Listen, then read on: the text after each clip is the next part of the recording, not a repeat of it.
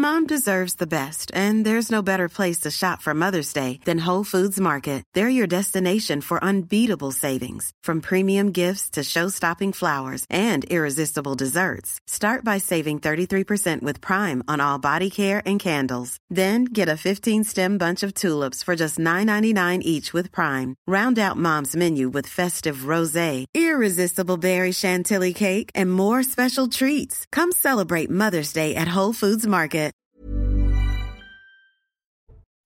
Bonsoir à tous et bonsoir à toutes. Bienvenue dans Punchline ce soir sur CNews. L'insécurité est toujours au cœur de l'actualité. Un suspect a été placé en garde à vue après un nouveau refus d'obtempérer à Bayonne ce week-end, lors duquel cinq policiers ont été blessés. Il s'agit du conducteur du véhicule qui avait pris la fuite. On va faire le point dans un instant. On reviendra aussi sur cette étude du ministère de l'Intérieur qui met en lumière le lien entre drogue et délinquance. 12% de ceux qui consomment des stupéfiants ont commis d'autres crimes et délits. Et puis on parlera de Moscou qui réitère ses menaces nucléaires au dernier jour des votes d'annexion en Ukraine. Cette fois, c'est l'ancien président Dimitri Medvedev qui les profère. Je vais le répéter encore une fois pour les oreilles sourdes, dit-il, la Russie a le droit d'utiliser des armes nucléaires si nécessaire. On reviendra aussi sur ces impressionnantes fuites de gaz en mer Baltique, sur les gazoducs Nord Stream 1 et 2. Euh, vous voyez ces, ces bouillonnements, sans doute des sabotages perpétrés par les Russes, en tout cas ce que disent les Ukrainiens. Voilà pour ces échappements de gaz mer Baltique. Voilà pour les grandes lignes euh, de nos débats. Ce soir, nous sommes avec Louis de Ragnel, chef du service politique d'Europe 1. Bonsoir Louis. Bonsoir Laurence. Bienvenue. François Pupponi, ancien député. Bonsoir. François et Paul Melun, essayiste. Bonsoir à vous. Bonsoir. On va commencer par euh, la sécurité, euh, comme je vous le disais, et on va commencer par Montbéliard, parce que deux policiers ont été blessés hier matin près de Montbéliard, en Bourgogne-Franche-Comté. un homme, un Algérien de 25 ans en situation irrégulière, s'est lancé dans une course-poursuite pour tenter de leur échapper. Il a finalement été arrêté. Les précisions de Valentine Leboeuf. Tout a commencé dans le commissariat de Montbéliard lundi matin. Un Algérien de 25 ans en situation irrégulière apprend qu'il va être soumis à une procédure d'expulsion. Il prend alors la fuite. S'ensuit une prise d'otage racontée par Jean-Christophe Couvi, secrétaire national du syndicat SGP Police. Franchement, euh, il a pris euh, une personne en otage dans, un, dans une voiture. Euh, le chauffeur, un étudiant, euh, donc s'est vu menacé avec un couteau suisse. A priori, euh, cette personne aurait trouvé le couteau suisse dans, l'habitacle de la voiture. Et heureusement, le conducteur a eu la présence d'esprit de quitter le véhicule et de, partir lui aussi en courant. Et du coup, bah, la personne, l'Algérien, a pris la voiture et est parti en course-poursuite. Une course-poursuite qui va durer 45 minutes. L'individu s'élance sur la 36 et roule à vive allure pendant une vingtaine de kilomètres. Il fait ensuite demi-tour jusqu'à la sortie suivante pour tenter de semer les policiers. C'est là qu'il perd le contrôle du véhicule qui finit sur le toit après avoir fait un tonneau. Pour Jean-Christophe Couvi, cette situation complique l'interpellation du fuyard. Mes collègues ont eu beaucoup de mal à l'interpeller puisqu'il y a un de mes collègues qui a été blessé. Euh, et donc voilà, ils l'ont ramené au commissariat et maintenant, ben, euh, avant l'expulsion, hein, j'allais dire, il va passer peut-être par la case prison. Une enquête a été ouverte pour évasion violence sur les policiers et sur le conducteur du véhicule volé. Voilà pour ces explications de Maxime Lavandier et Valentine Leboeuf. Louis Dragnel, on est là face à un cas de figure assez atypique parce qu'on est avec une période en situation irrégulière, on ne sait pas exactement quel était son statut, et qui évidemment tente d'échapper, tente tout ce qu'il peut pour échapper à la police et blesse de policiers. Absolument, et pour échapper à l'expulsion, pardon. Euh, et c'est ça qui est le plus important, c'est-à-dire que c'est déjà extrêmement compliqué de parvenir à expulser administrativement d'épuiser tous les recours, euh, donc une personne en situation irrégulière. Et là, le drame, c'est qu'une fois qu'on l'a sous la main, eh bien, euh, ça a été beaucoup plus compliqué que prévu. Alors, ce qu'il faut savoir, c'est que il y, a beaucoup de refus, euh, il y a beaucoup d'obligations de, de, quitter le territoire français une fois qu'elles sont prononcées, qui ne se réalisent pas parce qu'il y a énormément de problèmes, notamment liés au comportement de la personne. Euh, là, le cas de figure qui est présenté là, euh, c'est plutôt rare. En revanche, euh, ce qui est extrêmement fréquent, c'est que les personnes que la France expulse souvent le fait par des vols commerciaux. Mhm. Et donc, vous avez des gens qui se débattent comme des lions pour éviter de monter dans l'avion, pour ensuite. On en a eu le cas d'ailleurs. Absolument. Hein, Et ensuite, comme le commandant de bord est le, le, seul maître à bord, eh bien, le commandant de bord, au nom de la sécurité, de la tranquillité. Et puis il y a une question d'image de marque. Il y a plein de compagnies aériennes qui disent, bah nous, on veut absolument plus expulser de clandestins parce que euh, il y, a des passagers qui sont là, qui ont absolument. Il y a un avion du gouvernement qui est normalement dédié à ça, Louis. La, la, plupart d'entre eux, voilà, la plupart du temps, ce sont donc euh, des avions commerciaux, des vols commerciaux, et donc ça se passe quand même très souvent euh, mal avec des, des, des, gens qui donc qui refusent, qui font des batailles avec de la nourriture, des chips, de l'eau. Enfin, voilà, c'est parfois c'est c'est vraiment lunaire et euh, mhm. et assez terrible comme situation. Et il faut savoir aussi que la police de l'air et des frontières, donc la PAF, euh, ne dispose que d'un seul, avion, pour faire les expulsions. Mais en fait, pendant longtemps, moi, je, me, je déplorais le fait qu'il n'y ait qu'un seul avion, mais quand on voyait le nombre de personnes qui étaient réellement expulsées, il n'y avait pas besoin de tellement plus. Non, mais c'est ça le drame de l'histoire. Et pas plus Parce non plus aujourd'hui. Hein. Et, je trouve que c'est intéressant de, de, entre guillemets, de profiter de cet événement tragique pour revenir quand même sur euh, la question, là pour le coup, des, déboutés, les déboutés, du droit d'asile. Non, mais si c'est un vrai sujet. parce que on a, je ne sais pas si c'est un demandeur d'asile en fin de droit ou si c'est un étranger en situation irrégulière parce qu'il n'a plus de titre hmm. de séjour. Mais si c'est un demandeur d'asile, alors là, pour le coup, c'est un cas très particulier parce que c'est le talon d'Achille de la politique migratoire du gouvernement. On verra ça effectivement. Paul Melun. Oui, je crois qu'il y a un double sujet sur euh, les procédures d'expulsion. Euh, vous expliquez très justement toutes les difficultés de la PAF à, faire leur métier, tout simplement. Et, là, on pense naturellement aux deux policiers qui ont été blessés, mhm. naturellement. Mais il y a le second problème qui est celui des OQTF. Mhm. Et on l'a vu avec les derniers chiffres. Sur 7000 et quelques OQTF en direction de l'Algérie, mhm. par exemple, seulement quelques dizaines avaient pu être menés à bon port. Et donc, il y a aussi le sujet de la diplomatie et de la façon dont on peut eh bien, euh, gérer, faire pression de façon diplomatique sur un certain nombre de pays qui ne veulent pas reprendre. Je pense qu'on est au bout de la diplomatie. Là.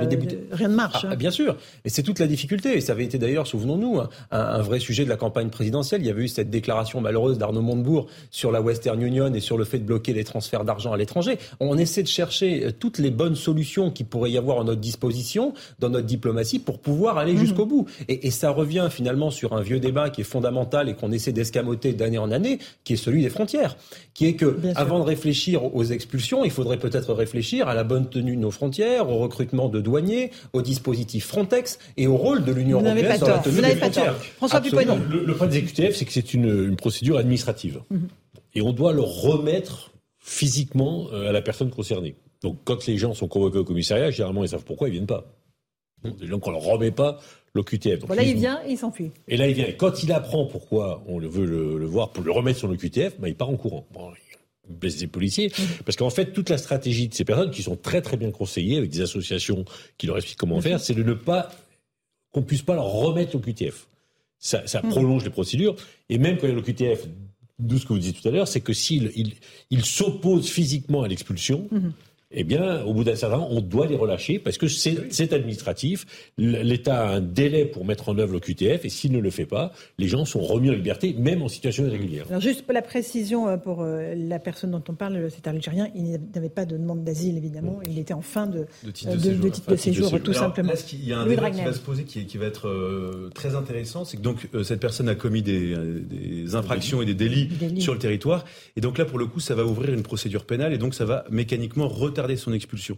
Et donc on, ce que disait le syndicat policier. Absolument. Il, disait, il va passer par la case prison avant la case expulsion. Et, moi je vais défendre pour la première fois de ma vie quelque chose que je défends rarement, c'est que moi je ne souhaite pas qu'il passe par la case prison, je souhaite qu'il soit remis dans un centre de rétention administratif et pour qu'il soit expulsé le plus rapidement possible. Vers l'Algérie? Non mais j'en viens. Ça fonctionne? Bah, Aujourd'hui, ça se passe mieux. Mhm. Aujourd'hui, globalement, ça se passe mieux. Euh, et typiquement, c'est une personne qu'on veut absolument plus voir sur le territoire français. La, la, la, question, je sors complètement du droit. Bah c'est qu'en fait, si on rentre dans une, si, on rentre dans une procédure judiciaire, il, y aura des appels, il y aura des recours. Bah là, manifestement, euh, ce serait beaucoup plus efficace de le placer en, en, centre de rétention administratif et de l'expulser après. Moi, ce que je veux, c'est plus le voir. L'idéal serait quand même qu'il soit en détention provisoire. Il peut engager des procédures, mais il est en prison il est ensuite condamné, il fait sa peine et ensuite on l'expulse. Mmh. Parce que si effectivement, j'ai eu le cas plusieurs fois où des gens commettaient des délits, on les expulsait tout de suite. Mais, mais c'est le sentiment d'impunité. là, il, frappe des policiers, il, il, les blesse, il prend quelqu'un en otage, il a un accident de voiture, on lui dit bon bah écoutez, on préfère vous renvoyer chez vous, rentrer chez vous. Et, et, et je suis sûr et en prison, si ça se passe bien et que les conseillers d'insertion et de probation disent qu'il il, dit bonjour poliment, eh bien, faut quand même euh, parce que le de la justice, c'est pas celui. En fait, ce qu'il faudrait, c'est pouvoir droit, il commet quelque chose, il doit être condamné Ce qu'il faudrait, c'est pouvoir joindre les deux procédures et, ah de manière simultanée euh, joindre la peine à l'expulsion ou alors faire en sorte qu'il puisse purger sa peine en Algérie, parce que compte tenu de la médiatisation du cas, l'Algérie ne sera pas ravie de l'accueillir. Elle n'accueillera pas à bras ouverts. C'est quand même une assez mauvaise publicité pour euh, l'Algérie. On est bien d'accord. On va juste faire le point avec Amaury Boucault euh, sur ces expulsions. Comment fonctionnent ces obligations de quitter le territoire français? On vient de les évoquer avec vous. Réponse avec Amaury Boucault. Oui, Laurence, écoutez, on va essayer de faire simple hein, pour ces explications. Alors imaginons, vous êtes étrangère, vous êtes rentrée de façon illégale en France, ou bien tout simplement, vous n'avez pas euh, renouvelé vos papiers d'identité, eh bien vous êtes euh, ce qu'on appelle en situation irrégulière, et vous voyez donc délivrer une OQTF, obligation de quitter le territoire français. Alors, cette OQTF n'est pas automatique. En général, elle est délivrée à l'occasion d'un contrôle de police, euh, d'identité, par exemple, ou bien si vous avez commis un délit, ou bien si toutes vos demandes d'asile ont été rejetées. Et c'est le préfet qui émet cette OQTF qui aura une durée valable de un an. Alors, une fois que vous recevez cette obligation de quitter le territoire, vous avez 30 jours pour partir, hein, volontairement. Ça, c'est si vous êtes très obéissant. Et vous pouvez même demander de l'argent pour partir volontairement. Hein. C'est ce qu'on appelle l'aide volontaire au départ. C'est une somme de 300 à 1200 euros par personne pour partir. Alors vous allez me dire, c'est très cher, hein, bien sûr, mais ça n'est en réalité rien par rapport au coût d'un départ forcé qui, serait égal à, plusieurs milliers d'euros, hein, selon une source bien informée. Alors, qu'est-ce que les départs forcés eh bien, C'est si euh, vous avez une OQTF, mais que finalement vous n'êtes pas parti alors qu'on vous l'a demandé plusieurs fois, ou bien que tout simplement vous êtes un multirécidiviste et donc que la France a vraiment envie que vous rentriez chez vous. Dans ces cas-là, le préfet peut soit vous mettre, vous assigner à résidence jusqu'à votre expulsion, soit vous placer dans un centre de rétention administratif, un CRA. Mais alors dans ces cas-là, rien n'est joué pour autant, les, épreuves sont encore longues, hein, puisque euh, il faut par exemple que vous euh, passiez vous acceptiez de faire un test PCR, que ce test soit négatif, hein, c'est le cas pour certains pays. Il faut aussi que la France vous trouve un vol, c'est frais bien sûr, mais il faut aussi que votre pays d'origine accepte de vous reprendre malgré l'absence de papier d'identité. On appelle ça le laisser-passer consulaire. Alors vous comprendrez après toutes ces explications pourquoi finalement en France, 80 hein, à 90% euh, des OQTF ne sont pas exécutés aujourd'hui. Merci pour ces explications précises, Amaury Bucco euh, de CNews. On y revient dans un instant, mais d'abord il est 17h, on est en direct sur CNews, le rappel des grands titres de l'actualité avec Mathieu Devez.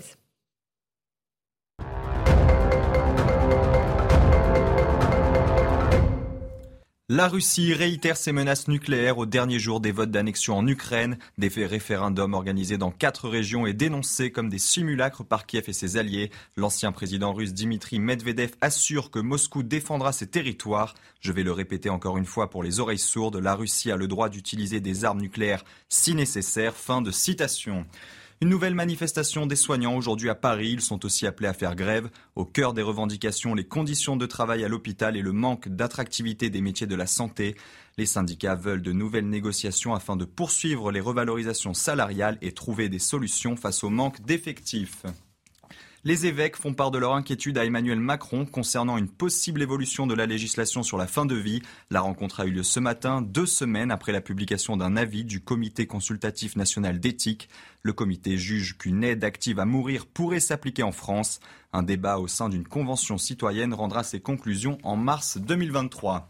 Enfin, l'ouragan pardon, Yann touche terre à Cuba. Les États-Unis se préparent également à son arrivée. L'ouragan est de catégorie 3 sur une échelle de 5. L'état d'urgence a été déclaré sur toute la Floride. Les habitants font des réserves avant l'arrivée de l'ouragan demain ou après-demain. Voilà pour l'essentiel de l'actualité par Mathieu Devez. Euh, on était sur les OQTF, obligation de quitter le territoire français. Vous vouliez rajouter quelque chose? On peut avancer? Louis Dragnel Non, mais euh, en fait, souvent, on, le, sujet est très complexe, mais pour faire très simple, il y a. Oui, parce qu'on vient d'avoir des bonnes explications. Non, non, mais il y, a deux problèmes. Il y a, non, il y a un sujet qui est, qui est, rarement évoqué. Le problème, c'est effectivement euh, les pays étrangers qui refusent de reconnaître leurs ressortissants. Mhm. C'est un vrai problème, et diplomatiquement, on n'y arrive pas parce que euh, on veut toujours bien s'entendre avec euh, tous les pays du Maghreb. Globalement, c'est ça. le deuxième problème, et c'est là où il faut balayer aussi devant notre propre porte, euh, c'est le problème du droit français. C'est-à-dire que euh, aujourd'hui, donc 90% des gens qui sont euh, les demandeurs d'asile qui sont déboutés du droit d'asile ne, partent pas. Donc ça représente à, peu près, il y a à peu près 57% ensuite de ces gens qui font des recours devant les tribunaux administratifs. Et du coup, ça, c'est la justice française. Et, on rentre dans des procédures extrêmement longues. Il y a 12 possibilités de recours, des, possibilités cumulatives. Et résultat des courses, 50% du travail de la justice administrative en France concerne le droit des étrangers. Donc il y a un embouteillage considérable. Et donc le problème, c'est que aujourd'hui, le droit français permet, favorise, avec le soutien d'associations, euh, le maintien sur le territoire de gens euh, que pourtant la justice administrative a mmh, expulsé. Mmh. Donc c'est le, serpent qui se mord la queue. Et on, l'évoque euh, souvent sur ce plateau euh, avec vous. on, va avancer un petit peu parce qu'on a eu une étude du ministère de l'Intérieur qui met en, lumière le lien entre drogue et délinquance. On se doutait bien qu'il y avait un lien. Là, c'est les chiffres du ministère de l'Intérieur qui le prouvent. 12% de ceux qui commettent des qui consomment de la drogue commettent aussi des crimes et délits. Évidemment, il y a un lien évident. On fait le point avec Alexis Vallet et je vous passe la parole ensuite. La drogue, Un moteur pour la délinquance, c'est ce que révèle une étude du ministère de l'Intérieur. Et le verdict est sans appel. Entre 2016 et 2021, 12% des mises en cause pour trafic ou usage de stupéfiants ont commis d'autres crimes ou délits. L'étude va plus loin. Selon les données récoltées, les analystes ont constaté que 24% des mises en cause pour usage de stupéfiants et vols sans violence sont étrangers. Plus précisément, 15% des mises en cause sont de nationalité algérienne, marocaine ou tunisienne. Le ministère de l'Intérieur précise que ces chiffres sont principalement le reflet de l'activité des forces de l'ordre. Or, toutes les victimes ne se signalent pas aux autorités. Euh, François Pupponi, le lien entre euh, consommation de drogue et euh, délinquance, il est établi évidemment. C'est établi. Là, le ministère de l'Intérieur va plus loin parce qu'il fait le lien aussi entre mhm. immigration et. il y a une forme de délinquance qu'on oublie mais qui est liée au trafic de drogue, c'est tout ce qui est le blanchiment. C'est qu'il y a ceux qui, là, on a fait les sadiques mhm. pour ceux qui consomment de la drogue. Mais demain, ceux qui gagnent de l'argent grâce à la drogue, ils recyclent cet argent sale dans l'économie réelle et c'est le blanchiment en achetant des appartements, en, investissant dans des commerces, en prêtant de l'argent dans les quartiers. Et donc, il y a, aussi cette délinquance-là qui se développe mhm. grâce au trafic de drogue. Paul Puis je pense qu'effectivement, la, drogue engendre la délinquance de deux façons. Euh, de par la manne financière, économique qu'elle représente, bien souvent, le trafic de drogue permet de financer un certain nombre de trafics parallèles, euh, de mauvais agissements et autres dans un certain nombre de quartiers en France. Donc ça, c'est un premier fait. Et puis le second, effectivement, c'est que du côté des consommateurs, l'emprise de drogue, on le voit avec le crack dans le nord de Paris. Euh, on voit des mmh. comportements extrêmement dangereux. On voit des commerçants qui ont peur, euh, qui ferment leurs rideaux plus tôt, euh, qui se munissent de, de bombes au poivre ou de lacrymogènes pour pouvoir se défendre. Donc on voit bien que les personnes qui sont sous l'emprise d'un certain nombre de substances illicites sont extrêmement dangereuses. Et donc vous avez cette espèce d'effet ciseau. Et effectivement, c'était rappelé. Ce qui est intéressant aussi dans, dans ce que dit Beauvau, c'est qu'effectivement, il y a un lien entre immigration et délinquance. Et qu'on ne peut pas décorréler non plus le trafic de drogue et les flux migratoires. Donc on en revient à notre débat tout à l'heure sur la nécessité de bien agir quant aux OQTF et de faire attention à tenir nos frontières, parce que du moment que les frontières européennes sont une passoire et que effectivement euh, on n'arrive pas à faire exécuter un certain nombre d'expulsions, eh bien si vous voulez c'est le serpent qui se mord la queue et on n'agira jamais vraiment euh, sur ces problèmes-là. Ou alors on sera cantonné à ce que font les ministres de l'Intérieur depuis des années, à savoir euh, venir démanteler, c'est ce mot qui me fait toujours un peu rire, on démantèle avec une caméra de télévision derrière, on détruit un point et puis il se reconstruit 500 mètres plus loin. Et puis si vous voulez, on se retrouve sur ce cycle d'année en année sans jamais résoudre le fond du problème. Donc si ces chiffres peuvent nous aider à, constater le fait qu'effectivement ça passe aussi par une réduction de l'immigration illégale et par un certain nombre de coups de filet sur les trafiquants de drogue, j'espère que ce sera utile. Alors juste avant de vous passer la parole, Louis de Ragnel, on va écouter euh, quelques Français interrogés sur la question faut-il plus de sévérité pour les consommateurs de drogue? Écoutez leur réponse. Il faut les ou les soigner, punir c'est difficile de les punir, il faut les soigner. Enfin, il, faut qu'ils se fassent soigner. La punition, elle pourrait être pour ceux qui vendent de la drogue. Le consommateur, lui, il a, des envies, donc euh, c'est comme un fumeur. ils ont besoin de fumer, on sait que c'est mauvais pour les poumons, etc. On devrait punir ceux qui en vendent. Euh, gérer le problème à la source, mais c'est plus simple d'aller punir un consommateur, je pense. Bah, c'est quand même plus simple pour la police d'aller choper des petits consommateurs que d'aller euh, plonger dans les cartels ou euh, dans les endroits où il y a la source. Je pense que c'est plus euh, ceux qui vendent qui doivent être punis. Voilà, tout simplement. Celui qui a envie de fumer, il fume. Mais par contre, faut punir ceux qui vendent. Voilà, tout simplement. Voilà, beaucoup de bon sens dans ce qui a été dit, Louis Dragnel. Hein. Oui, mais en fait, tout le monde doit être puni. enfin, consommer. Il faut, punir plus, que faire une amende. Non, mais il faut. Ah bah comment on, ah, mais il faut s'attaquer à tout. Les, À la fois la consommation. Bah, non, mais vous achetez quelque chose qui normalement est, enfin, est issu quand même de quelque chose, c'est illégal et illicite. Donc, euh, je trouve qu'il, enfin, moi, je suis assez euh, intraitable. Non, mais sur, sur, cette question, euh, moi, ce que je trouve intéressant, c'est que c'est la première fois que le ministère de l'Intérieur, de manière officielle, reconnaît ce triptyque, ce lien, donc mhm. immigration. Euh, consommation de drogue et délinquance. Mhm. Alors là, pour le coup, c'est une vraie rupture. Jamais par le passé, le ministère de l'Intérieur n'a osé faire ça. Et je rappelle, enfin, simplement pour terminer, que la drogue dont, euh, a aussi participé, euh, quand on regarde tous les conflits dans le monde, à financer tout, la plupart des organisations terroristes. Toutes les organisations mafieuses euh, sont financées d'abord et avant tout par les trafics de drogue, mhm. parce que c'est de l'argent qui est facile à générer, euh, c'est des, des, volumes considérables, et, parce que après il y a des réseaux tentaculaires, ça permet mhm. de faire passer à la fois des personnes, ça permet de faire passer des, marchandises. Et, donc, en fait, ça, touche même la question aussi du, financement du terrorisme en France. Absolument, et notamment ceux de 2015. Euh, François Pupponi? Un mot là-dessus, avant qu'on parle des policiers, des refus d'obtempérer, il y a eu un, nouvel euh, accident enfin, euh, à Nantes. Je pense que tout est lié, hein, parce que euh, les délinquants savent qu'ils ne craignent plus grand-chose, donc ils n'ont pas peur d'agresser les policiers ou de fuir parce qu'ils ne veulent pas être interpellés. La plupart du temps, c'est quand même très lié ou à la consommation de, produits, de produits stupéfiants ou au trafic, parce que ceux qui trafiquent, ils n'ont pas eu de se faire arrêter. Et donc, on, on, enfin, on tourne en rond. Et donc, quand le ministre de l'Intérieur a dit on va s'attaquer au trafic de drogue d'une manière forte, il savait ce qu'il faisait. C'était à la fois pour sécuriser les quartiers qui ne le sont plus, parce que c'est insupportable. Lorsqu'il y a des points de deal dans, dans un pied d'immeuble, c'est insupportable pour la population. On le voit avec le crack à Paris. Mais c'est aussi pour lutter contre cette délinquance-là et puis pour effectivement euh, essayer de couper court mhm. euh, au, au, trafic lié à tout cela et, et, et au recyclage d'argent. Tout est lié maintenant. Euh, Évidemment, bon tout courage. est lié. Euh, un mot juste sur les, sur les consommateurs, c'était pour faire écho à ce que disait Louis. Sur les consommateurs, la question est quand même complexe. Si on prend l'exemple oui. du crack à Paris, euh, il y avait une solution qui avait été proposée par Madame Pécresse et qui me paraissait être une solution de bon sens, qui était de faire des centres de désintoxication fermés. Parce que là, on est obligé quand même de concilier le sanitaire et le sécuritaire. Vous pouvez pas avoir qu'une réponse, si vous voulez, pénale sur, sur les consommateurs de crack, parce que sinon, ça va se reproduire ad vitam aeternam. Donc juste voilà, je pense qu'il faut concilier les deux impératifs. Mm -hmm. je, je, suis Louis Paul Melun a entièrement raison. Je suis, je suis entièrement d'accord. Euh, S'agissant par exemple du crack à Paris, euh, pour moi la solution c'est l'internement d'office. Ah oui. C'est de la psychiatrie aussi, voilà. Euh, parce que les gens sont tellement ça, déglingués. Bah, il y a un hôpital bah, psychiatrique. Mais non, mais le, le problème, le, le drame, ça c'est un autre sujet. C'est une priorité dont, dont on ne parle quasiment jamais. C'est la psychiatrie en France, et donc il faut créer des unités. Euh, à Paris, c'est sous l'autorité de la préfecture de police. Euh, le problème, c'est qu'il y a une telle explosion de demandes que c'est impossible de satisfaire à la fois les, la population et la justice. Et donc, pour moi, c'est l'internement d'office jusqu'à la désintoxication, parce que sinon, il n'y a pas de solution. En fait, sinon, la fatalité, c'est de se dire, on va leur faire confiance, on leur redonne leur chance. Pour des craqueux, ça ne marche pas, parce que vous êtes, vous êtes addict dès la première prise. Moi, je dis souvent, pour rentrer à Sarcelles, je passe porte de la Chapelle, mais c'est inimaginable, c'est des zombies, quoi. Et si, si on dit à ces gens-là, il euh, faut vous faire soigner, mais, mm. ils écoutent même plus, ils n'entendent même plus. Là, il faut effectivement, il faut un placement d'office, il faut un placement d'office, bien sûr, et de les soigner dans le mur du possible, mais on peut pas les laisser errer comme ça dans la rue. Alors, euh, j'aimerais qu'on parle de Nantes parce que j'avais prévu de parler un tout petit peu plus loin parce que Nantes est un peu sous les projecteurs de l'actualité avec l'insécurité qui y règne. On vient d'apprendre que cet après-midi, des policiers de la BST patrouillaient dans le quartier Bellevue quand ils ont vu un individu à scooter non casqué rouler sur le trottoir. C'est une source proche du dossier à CNews. Ils sont descendus de voiture pour aller le contrôler et l'individu a évidemment délibérément foncé sur un des policiers, un adjoint de 25 ans, qui a une fracture, a été transporté à l'hôpital et doit subir une intervention chirurgicale.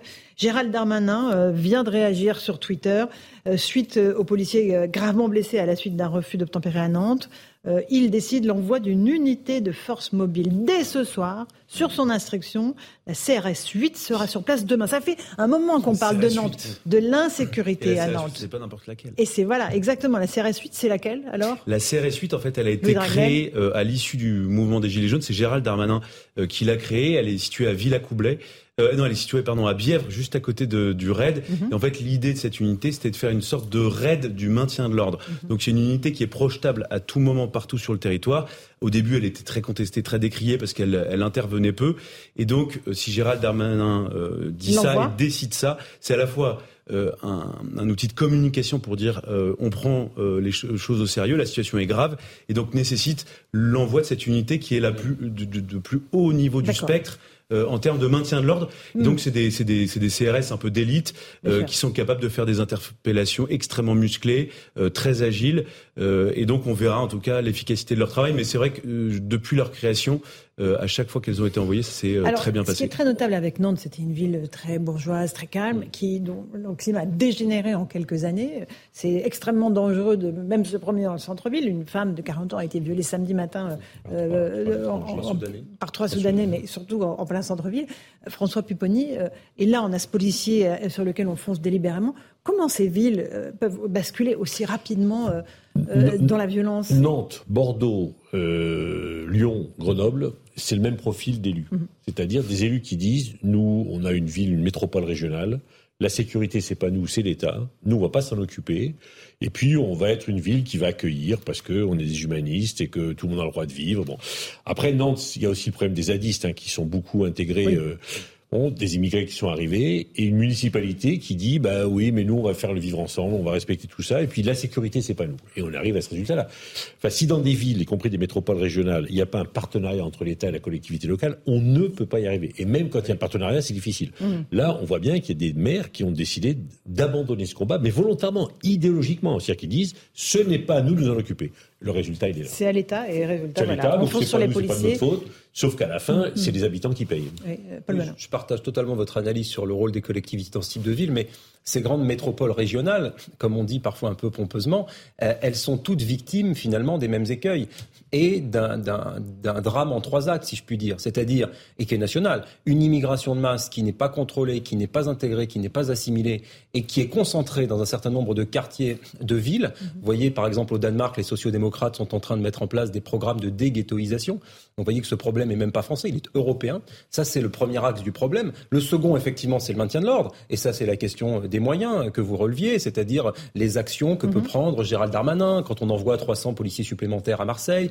quand on investit effectivement avec le Beauvau de la sécurité, enfin, toutes ces choses-là. Et la troisième branche du, de l'acte, eh bien, c'est de dire, effectivement, au niveau judiciaire, au niveau pénal, qu'est-ce qu'on prend comme mesure pour éviter qu'il y ait de la récidive? Parce qu'aujourd'hui, quand on commente euh, sur les chaînes d'information ce type de drame, eh bien, on s'aperçoit que bien souvent, les personnes qui sont interpellées sont déjà connues des services de police. On peut quasiment écrire la dépêche journalistique avant que ça arrive. On sait très bien que ces gens-là sont des récidivistes et des multirécidivistes. Donc, à un moment donné, il y a effectivement aussi le rôle des magistrats et le rôle de la justice sur ce type euh, d'actes de délinquance et des actes criminels. Donc, euh, si on n'agit pas de bout en bout sur cette chaîne, à un moment donné, on, on oublie forcément quelque chose. Si on ne traite que les moyens, par exemple, on oublie que si on continue une immigration de masse incontrôlée, on ne pourra rien changer, même en mettant un policier à chaque coin de rue. On y écoutera Eric Dupont-Moretti tout à l'heure sur les moyens de la justice. Louis Dragnel, là-dessus, sur cette- juste ce une refus d'obtempérer. petite chose aussi, c'est c'est la complaisance, voire la connivence de euh, tous ces élus locaux avec l'ultra-gauche.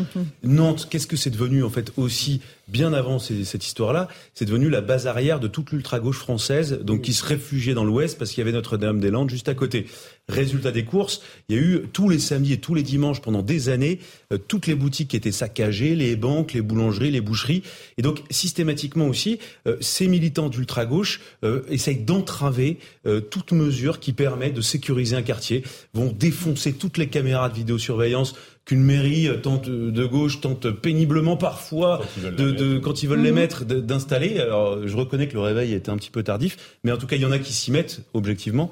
Euh, voilà, il faut quand même reconnaître quand il, il y a un, petit- un tout petit pas. Mais, Mais- démocratiquement, c'est-à-dire que la sociologie de ces villes a aussi beaucoup changé. Mais à chaque fois, surtout de pas de vague avec l'ultra-gauche, on ferme les yeux, on repeint tout la nuit, on nettoie les rues pour que surtout on n'ait plus rien à voir le lendemain matin. Sauf que la réalité, c'est voilà, c'est c'est des villes qui sont complètement tenues euh, prisonniers euh, de ces mouvements sociaux totalement désorganisés et euh, dont l'idéologie est l'anarchie totale et la destruction de tout ce qu'on représente. Et alors à Au nom de la liberté, c'est complètement absurde. De CRS, puis après, non, non, c'est ce que disait Paul Melun. Première étape, première étape, hmm. c'est le lien avec l'immigration. On arrête le flux. Le flux, on n'en a pas besoin. On peut le décréter autant qu'on veut. Mais, hein, mais, on n'en a pas besoin. Si le flux, on, le flux, on peut l'arrêter. Et ah la question du stock des gens qui posent problème, ça c'est un autre sujet hmm. et on le traitera peut-être dans un deuxième temps. Mais si déjà on arrête de donner 280 90 000 titres de séjour par an, d'avoir 133 000 demandeurs d'asile, d'octroyer honnêtement, mmh. euh, sans vraiment regarder euh, des titres de séjour, d'octroyer de, des, des, demandes d'asile, euh, déjà on réglera une partie du problème. La, réponse à court terme, de Gérald Darmanin, c'est d'envoyer des forces de police supplémentaires mmh. dédiées. Mmh. Mais il va faire comme à Lyon. que le mal est fait, c'est un bout de chaîne. il va faire. Il va faire comme à Lyon et à Grenoble. Et là, on verra, on l'a vu à Lyon Enfin, moi, j'ai trouvé ça surréaliste. Le ministre de l'Intérieur vient. Et le maire protocole républicain, c'est que le ministre, le, le maire doit l'accueillir. C'est- c'est- et normalement avec son écharpe. Bon, le maire était même pas là, c'est-à-dire qu'ils en ont rien à faire. Et là, moi, je suis quand même sidéré que Johanna Roland, la maire de Nantes, enfin, j'ai pas entendu communiquer. quoi. C'est- Il y a eu deux événements graves. Il y a eu une hein, réunion mais- là, avec des maires. euh, Non, mais je on pense espère que qu'elle va le- parler, mais bon, on n'est pas sûr. Le logiciel des élus socialistes et écologistes de ce genre de ville, mais surtout maintenant écologistes, Pierre Urmic à Bordeaux, Éric Piolle à Grenoble, Grégory Doucet à Lyon, dans leur logiciel idéologique, l'insécurité, la violence, la délinquance n'existent pas. Alors l'immigration, je vous en parle même pas. Pour eux, ça leur passe vraiment à 6000 pieds au-dessus de la tête. Donc si vous voulez, à partant de là, et ils représentent et ils incarnent aussi leur électorat, la sociologie des grandes villes a beaucoup changé. On parlait de Nantes, ville jadis plutôt bourgeoise, phases, etc. C'était pareil. Moi, je connais bien Bordeaux. Moi, quand j'ai grandi à Bordeaux, il y avait, vous savez, des bacs à fleurs sur les fenêtres. Maintenant, il y a des barreaux à toutes les fenêtres. Hein. Avant, euh, on sonnait à la porte et puis quelqu'un ouvrait par un Judas. Maintenant, vous avez carrément des, des digicodes, etc. On voit bien, si vous voulez, c'était un peu le travail de Régis Debray sur l'éloge des frontières. On n'a plus de frontières autour de notre pays, donc on a créé des frontières aux bornes de nos maisons, aux bornes de nos fenêtres. On peut que le déplorer, bien sûr. Je ne sais pas si on a le sujet sur le self-défense à Bordeaux, parce que c'est assez intéressant de voir que les citoyens maintenant euh, commencent à, se, voilà, euh, préserver euh, en mettant des systèmes de sécurité, puis en apprenant à se défendre, alors dans les limites de ce que l'autodéfense peut nous permettre. on va regarder ce reportage de Jérôme Rampenou et Antoine Estève, et puis on en parle ensuite. Une prise rapide du bras pour se dégager d'une étreinte, un bond en arrière pour créer une distance avec l'agresseur. Dans ce dojo, on apprend des gestes simples pour se sortir de situations violentes. Je vais chercher à faire péter la prise. Donc je vais venir pousser ici pour faire claquer la prise et je vais faire passer son bras là tout en la regardant. Apprendre à se défendre, il y a l'aspect technique mais aussi toute la notion de sang-froid. Euh, voilà, et bah, forcément, bah, au plus on sait se défendre, au plus on va avoir confiance en soi, au plus on va gérer la, la situation facilement. Dans ce cours dédié exclusivement à l'autodéfense pour les femmes, Magali, Mélissa ou Anne viennent en confiance. Elles apprennent à garder leur sang-froid dans toutes les situations. Ce sont les agressions, que ce soit bah, verbales, physiques, des attouchements, euh, quand on sort les soirs, euh, quand on est toute seule dans la rue. Euh, la peur, elle est avec nous tout le temps. On peut se retrouver dans une certaine situation à n'importe quel âge. Surtout pour une femme, je trouve ça bien de pouvoir se défendre, même peu importe l'âge en fait. Repousser des avances ou éviter une agression, en quelques heures seulement, on peut apprendre la bonne technique. Moi, ça m'a vraiment permis de, prendre confiance en moi et de, et de pouvoir dire euh, stop, déjà ça, ça ne me convient pas. Et puis si ça va plus loin, je me sens en confiance de, d'effectuer quelques gestes qui, en général, font peur. Euh, aux, agresseurs, parce que c'est, c'est jamais des grands courageux. Dans les clubs reconnus par la Fédération française de Jiu-Jitsu et de Grappling, un cycle d'enseignement d'autodéfense pour femmes coûte en moyenne 200 euros pour une année de cours hebdomadaires c'est quand même une, somme qu'il faut, qu'il faut dépenser, mais ça peut parfois aider dans les situations extrêmement compliquées, Paul Melun. Oui, et puis c'est assez euh, tragique, assez dramatique. Bien sûr, il ne mhm. s'agit pas de reprocher à ces personnes-là de se défendre, c'est bien, c'est bien normal. Mais si vous voulez, ah on ne peut quand même que déplorer, lorsqu'on est un démocrate, qu'on prône l'état de droit, qu'on prône un pays pacifié, de voir que nos compatriotes en sont rendus à aller à des cours de self-défense parce que l'État n'est pas en mesure d'assurer leur protection et leur sécurité, mhm. qui est quand même une espèce de droit fondamental. Sécurité, le droit à la sécurité. Absolument. Et donc, effectivement, face aux défaillances de l'État, euh, on en vient à se mhm. procurer euh, des, bombes lacrymogènes, euh, des choses pour se protéger, prendre des cours de self-défense, créer des brigades de voisins vigilants. Enfin, attendez, dans quel monde vit-on? C'est pas normal que dans la sixième ou septième mhm. puissance du monde, les Françaises et les Français soient tenus de ce type de, protection personnelle. Rapidement, Louis Dragon. Moi, je trouve ça dramatique. Je suis entièrement d'accord avec vous parce que qu'est-ce que ça dit? Ça dit, en fait, ce sont les ressorts d'une population et principalement des femmes qui ne se sentent plus en sécurité dans la rue. Et je pense que l'étape d'après, dans, dans 3-4 ans, ça va être mmh. l'inscription au stand de tir. Euh, parce que les gens vont vouloir se protéger contre des armes à feu. Mmh, mmh, et, et, donc en fait, c'est une. Ne lente... souhaitons pas cette dérive américaine, évidemment. Ne souhaitons bah, pas. là, là, on en... enfin, si, si ce type de phénomène se produit et s'amplifie, on en prend tout droit la, la direction.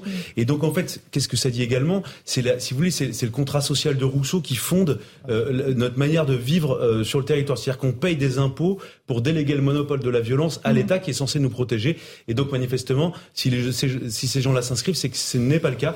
Et je termine simplement, je note aussi de l'autre côté euh, qu'il y a des inscriptions euh, qui, mhm. qui, font recette au stage de désobéissance civile. Qu'est-ce que c'est la désobéissance, désobéissance Absolument, ça c'est l'autre versant de l'autodéfense. C'est pour essayer de, de manière civile, de manière euh, sans commettre d'infraction, de résister aux interpellations des forces de l'ordre. Et ce sont des stages qui cartonnent depuis les Gilets jaunes. Ça serait très intéressant de faire un reportage là-dessus. Absolument, il y en a eu plusieurs. J'avais fait une enquête il y a quelques, quelques années maintenant, mais sur ces stages qui sont... Vous devriez refaire un, reportage, Louis Et, et, ça, c'est quasiment, c'est presque... Mm. Euh, autant, voire plus inquiétant encore que les, stages d'autodéfense. Oui, mais ce serait intéressant de le voir. Euh, François, fera ça ensemble. D'un état d'esprit, c'est-à-dire que les gens ont peur, les femmes en particulier, et ne font plus trop confiance à la police et à la mm. société pour les protéger. Donc elles disent, bon, on va se débrouiller tout seul. Donc c'est aussi très révélateur d'une volonté d'individualisme, mais devant le constat d'échec de la société, bon ben voilà, on va essayer de faire ce qu'on peut. Moi, je vois bien, enfin dans mon environnement familial, euh, ma fille, ma belle-fille, ma femme, elles ne sortent pas à certaines heures de la, journée, de la nuit. Elles vont pas dans certains quartiers. Elles organisent leur vie en sachant très bien que il y a des endroits où il faut pas aller et des heures où il faut pas sortir. Voilà. C'est on, et on, C'est et- et le on début prend pas des transports en C'est- commun. c'est dramatique ce que C'est dramatique, c'est le quotidien. C'est le quotidien. Ça m'a- ça m'attriste, hein, mais c'est dramatique qu'on en vienne à vivre de On fait cette une manière. petite pause, on se retrouve tous les trois dans un instant dans Punchline. Donc on ira à partir de sécurité, on parlera aussi de ce qui se passe en mer Baltique avec euh, ces bouillonnements, euh, avec euh, ces fuites de gaz du, du gazoduc Nord Stream 1 et 2, les deux gazoducs. A tout de suite dans Punchline sur CNews. 17h30, on est en direct euh, sur CNews dans Punchline. D'abord le rappel des titres de l'actualité avec Mathieu Devez.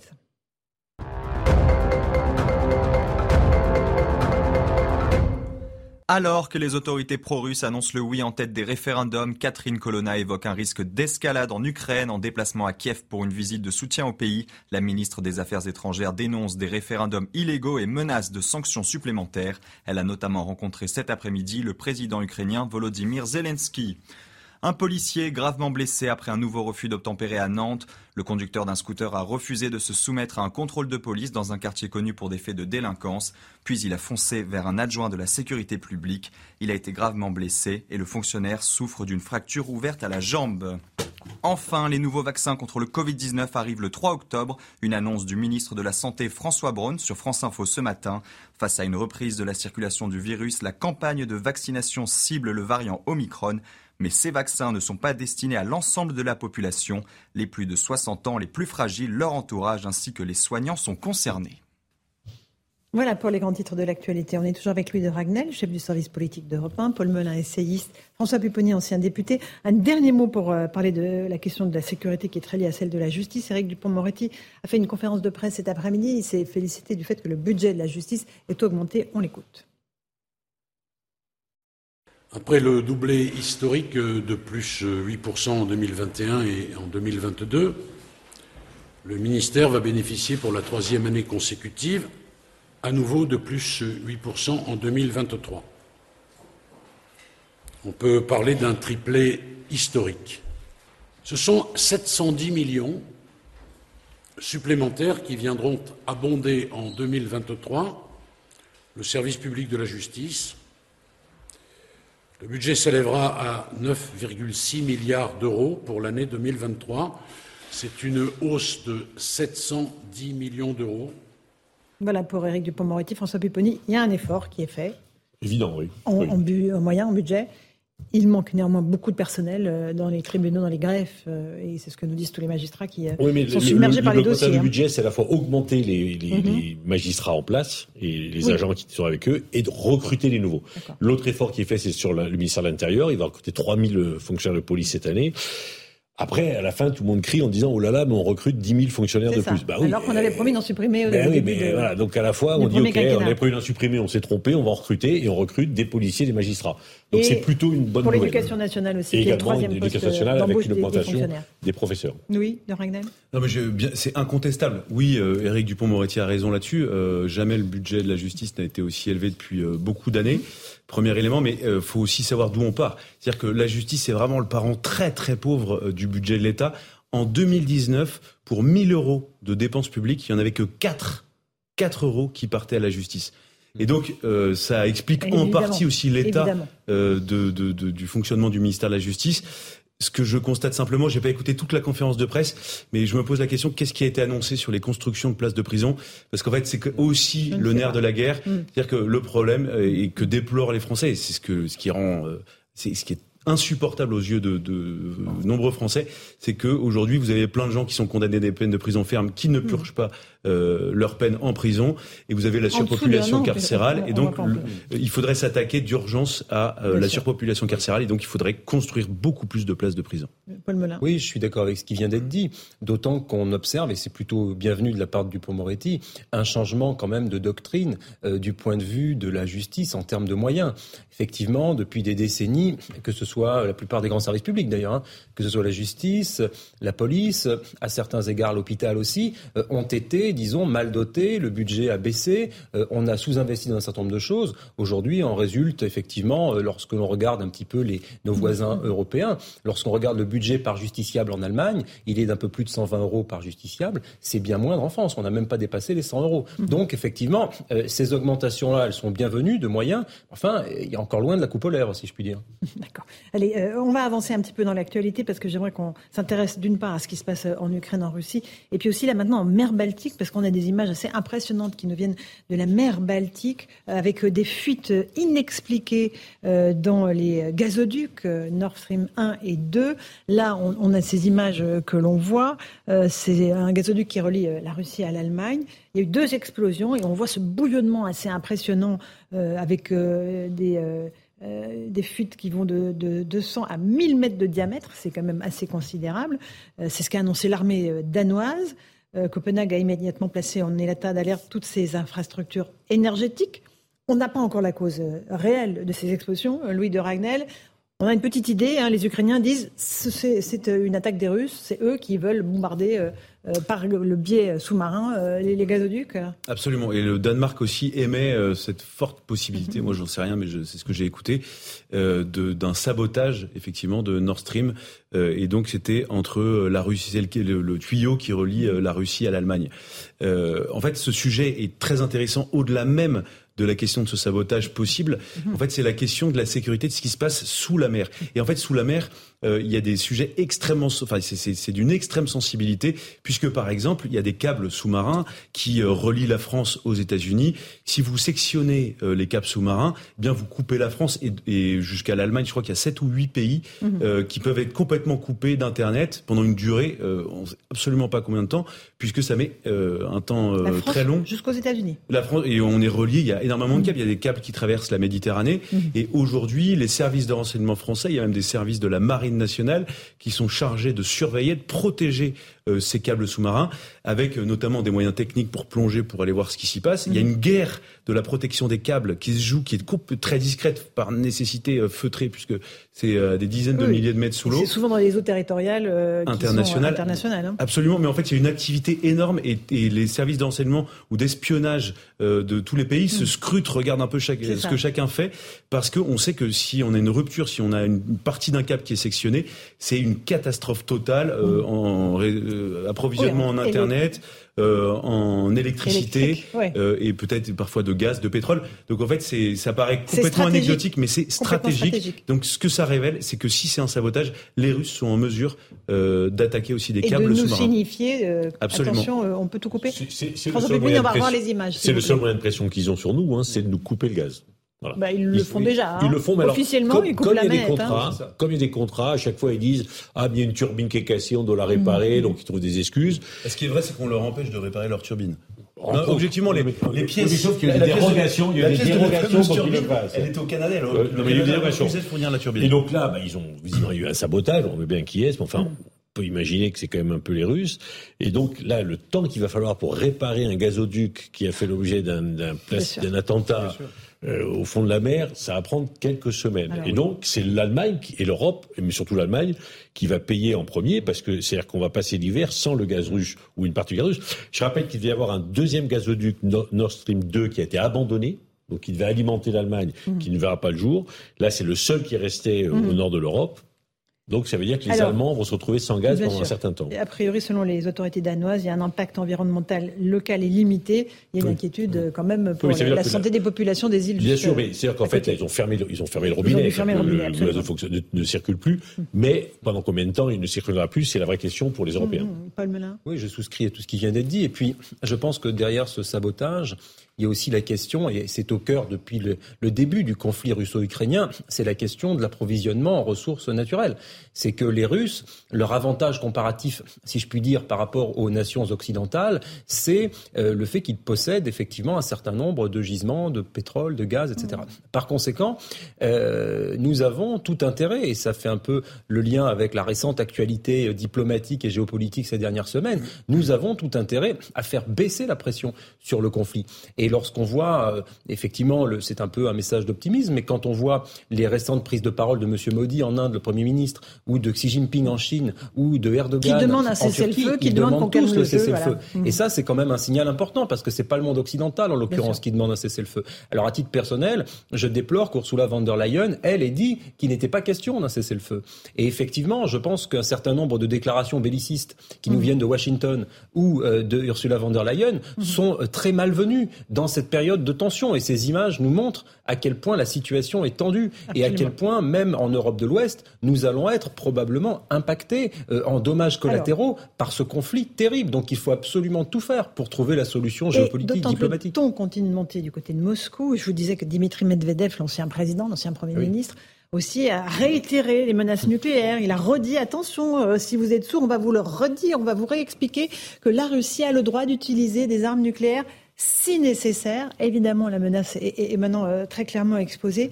Euh, on va aussi s'intéresser à la question des référendums. Le dernier jour du vote était aujourd'hui dans les euh, régions qui veulent être annexées, qui vont peut-être être annexées par la Russie. On fait le point avec Maxime Lavandier et on en débat ensuite. En pleine agression de la Russie contre l'Ukraine, voici les quatre zones ukrainiennes en passe d'être annexées par Moscou. À l'est, les régions séparatistes de Lugansk et Donetsk qui constituent le Donbass. Au sud, celle partiellement sous occupation russe de Zaporizhia et Kherson. Les résultats provisoires des référendums ont d'ores et déjà été annoncés, et sans surprise, c'est un oui majoritaire selon les autorités pro-russes. Si le résultat se confirme, ce qui est plus que probable, le Parlement russe devra rédiger un traité formalisant l'intégration des quatre régions à son territoire. Selon les agences russes, un projet de loi pourrait être soumis à la Douma, la chambre basse du Parlement russe, avant une adoption lors d'une session extraordinaire. Le texte devra ensuite passer devant le Conseil de la Fédération, la Chambre haute du Parlement. À la suite du processus parlementaire, le président Vladimir Poutine pourrait prononcer un discours pour annoncer formellement l'annexion des territoires ukrainiens. L'intégration à la Russie de ces régions représenterait une escalade majeure dans le conflit. Les pays du G7 ont d'ores et déjà juré de ne jamais reconnaître les résultats des votes, jugés fictifs. Cette volonté d'annexion de ces quatre zones qui représente 20% du territoire ukrainien avec la Crimée, constitue pour la Russie une tentative de reprendre la main après ses défaites militaires. effectivement, il s'agit d'une violation flagrante du droit international, ces référendums, selon le patron de l'OTAN, Stoltenberg. Euh, quand on voit la carte, euh, Louis de Ragnel, on, voit très très bien ce que sont en train de faire les Russes. Ils sont en train de figer voilà, une partie du territoire de l'Ukraine, de se faire une ceinture en fait tampon, et ils vont essayer de tenir les positions alors qu'il y a une vraie contre-offensive ukrainienne. Je ne sais pas si on peut en parler, la carte. Absolument, mais du coup ça permet de justifier aux yeux du Kremlin une victoire. Une victoire qui a été promise à la population russe. Mhm. Et donc le fait d'avoir une conquête territoriale 20% de l'Ukraine, eh bien politiquement, Vladimir Poutine euh, fait le pari que ça lui rapportera beaucoup. Mm. Ensuite, il y a un deuxième sujet très important, c'est qu'au lendemain des référendums, dans la mesure où, selon la Russie, euh, tous ces territoires, ces quatre territoires, euh, sont maintenant partie mm. intégrante de la Fédération de Russie, eh bien, toute attaque contre ces territoires seront désormais considérées comme une attaque contre la Russie, et ce qui permettra, au-delà de la dialectique, de basculer d'une opération spéciale en guerre, en opération militaire. Qui dit opération militaire, qui dit guerre, dit mm. doctrine d'emploi de la force par les mmh. forces armées russes. Et dans la doctrine, c'est le seul pays au monde avec la Corée du Nord à avoir ça. Dans sa doctrine d'emploi de la force conventionnelle, il y a le nucléaire. Et donc c'est la raison pour laquelle, c'est pour ça que je lis un peu les deux sujets, c'est la raison pour laquelle on entend, on n'a jamais autant entendu parler ces dernières heures. Mmh. C'était la dernière fois, c'était il y a plusieurs mois, mais de la question de la menace nucléaire, mmh. euh, parce que ça veut dire que euh, la Russie, la doctrine d'emploi de la force désormais euh, de la Russie, ils veulent le faire savoir. Eh bien, le nucléaire en fait partie. Paul Melun et ensuite François sur la, sur la menace nucléaire pour euh, pour avoir un peu de discernement sur le sujet, il faudrait préciser qu'effectivement, il y a le nucléaire tactique qui serait un nucléaire plutôt, disons, ce qui ne réjouit, qui est absolument pas ah réjouissant, bien au contraire, mais qui a, un, qui a un nucléaire euh, en lien avec l'Ukraine et circonstancié, mmh. et, réduit au plan géographique. A priori, voilà, enfin ça, ça reste à discuter quand même. Non, non, bah, dès lors qu'ils enverraient, euh, enfin, nous aussi on a l'arme nucléaire, enfin, euh, oui, euh, ce serait pas possible. Mais de fait, même cette discussion est absolument effrayante. de fait, oui, mais de fait, si vous voulez, pour réduire euh, la probabilité que le Kremlin fasse usage de ce type de menace nucléaire, ça avait été aussi le discours fameux de Lavrov il y a quelques jours, euh, est important, encore une fois, j'y reviens, mais enfin, d'aller vers un chemin vers la négociation et vers la paix. C'est-à-dire que là, on est quand même sur un, un, modèle avec le, le refus du cessez-le-feu euh, de la part des puissances occidentales ou de certaines puissances occidentales qui est menaçant. Mm. Le rôle d'un pays comme la France, dans sa grande tradition euh, des relations internationales plutôt gauliennes, devrait effectivement, et ça a été en partie fait par Emmanuel Macron, qui a quand même gardé un lien, du moins téléphonique, avec Vladimir Poutine, ce qui était plutôt bienvenu, aller vers une pacification des zones. Alors, c'est vrai que Poutine passe un double message à sa propre population en disant voilà, je suis arrivé à ce que je suis venu faire, c'est-à-dire euh, les, toutes les régions pro-russes vont rentrer dans la, dans la Fédération de Russie, et donc on a obtenu ce qu'on voulait.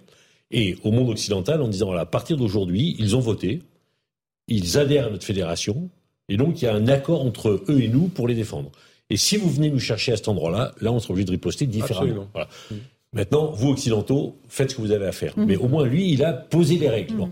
Et effectivement, enfin, moi, j'ai plutôt, enfin, j'espère qu'on va plutôt vers une espèce de cesser le feu on va pas les reconnaître officiellement, mais dans les faits, on va les reconnaître. on, aurait, on aurait plutôt intérêt à les reconnaître et à dire, OK, on s'arrête là, ah oui. euh, on dit à Zelensky d'arrêter là. Passé en Crimée. Voilà, c'est tout. Moi, il y a une phrase qui m'interpelle. C'est euh, Vladimir Poutine, la dernière, la première fois en tout cas de ces derniers jours, quand il a parlé de la menace nucléaire, il dit ce n'est pas du bluff. Alors c'est très bizarre d'avoir quelqu'un qui menace et qui insiste en disant c'est pas du bluff.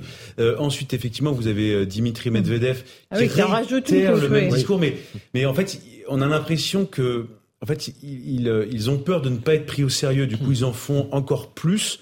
Mais euh, alors, avec une seule question que nous on se pose, et euh, euh, dans les services de renseignement français, dans les armées, c'est est-ce que réellement ils ont envie de le faire? Est-ce qu'ils peuvent le faire? Quelle est leur opportunité? Qu'est-ce qu'ils vont gagner? Qu'est-ce qu'ils vont perdre s'ils recourent à cette arme-là? Et, et globalement, aujourd'hui, personne veut y croire. Enfin, tout le monde accrédite la, la, la, possibilité qu'il le fasse. Mais, ah oui, mais au fond, mais regardez, on est les premiers. Malheureusement. non, mais non, non, attendez. Si on se préparait réellement à une attaque nucléaire de la Russie, on vivrait pas comme ça. Hein. Enfin, ça voudrait dire, on ouvre tous les abris antinucléaires. Non, mais il y a un plan qui existe, il y a une doctrine. Il n'y a pas beaucoup d'abris antinucléaires. Non, il y en a très peu. À Paris, c'est pas la Suisse. Hein. Mais on le ferait. Et aujourd'hui, en France, il n'y a pas de campagne de sensibilisation aux attaques nucléaires pour toute la population. Absolument. Ce qui serait le symptôme. Qui pouvait que Poutine allait envahir l'Ukraine. Le conflit russo-ukrainien depuis cette Mais on voit que quand Poutine fait des déclarations, je me rappelle encore des discussions il y a quelques mois quand il y avait 130 000 soldats russes massés à la frontière ukrainienne et beaucoup de beaux esprits qui nous disaient effectivement non, ça n'arrivera jamais, il peut pas y avoir d'invasion. Et des spécialistes éminents. Mais vous avez raison, je suis très méfiant. Mais il y a des choses dans tout l'arsenal dont disposait Vladimir Poutine, il y a des choses qu'il n'a pas faites. Il aurait pu euh, détruire Kiev. Il aurait pu, par bombardement, il aurait pu faire. Il ne l'a pas fait. il, il aurait pu euh, tuer euh, Zelensky et tout son gouvernement. Il savait exactement où ils étaient. Il l'a pas fait. Je dis pas que ça montre que Lui, Poutine, disons qu'il l'a pas fait par l'humanité. un grand humaniste. Je dis simplement qu'il faut s'interroger et se demander pourquoi il n'est pas allé au bout de ce qu'il avait, de ce dont il dispose. Mais parce que ce qu'il voulait, c'était juste un corridor. C'est ça. Et on le voit très bien sur la carte. Aussi incroyable que ça puisse paraître, je pense qu'il veut rester respectable aux yeux d'une partie de la communauté internationale et qu'une attaque en règle de Kiev et l'exécution du gouvernement Zelensky aurait été sur l'échelle de, de Et, a priori, au vu de ses partenaires historiques, comme par exemple les Chinois, et des dernières déclarations de Xi Jinping, on peut quand même se dire qu'il ne gagnerait pas grand-chose à ce type d'agissement. Qu'en pensent les Ukrainiens de ces nouvelles menaces réitérées de Dimitri Medvedev de la Russie euh, sur une frappe tactique nucléaire? Écoutez-les euh, répondre à cette question. Je pense que la Russie a perdu la tête. C'est la limite. Ils ne peuvent pas aller plus loin à partir de là. C'est leur dernier souffle avant leur défaite. Je suis une optimiste, mais notre ennemi est perfide, donc nous devons être prêts à tout.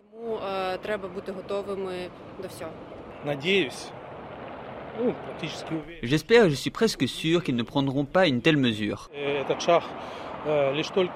Uniquement parce qu'ils ont peur pour eux-mêmes.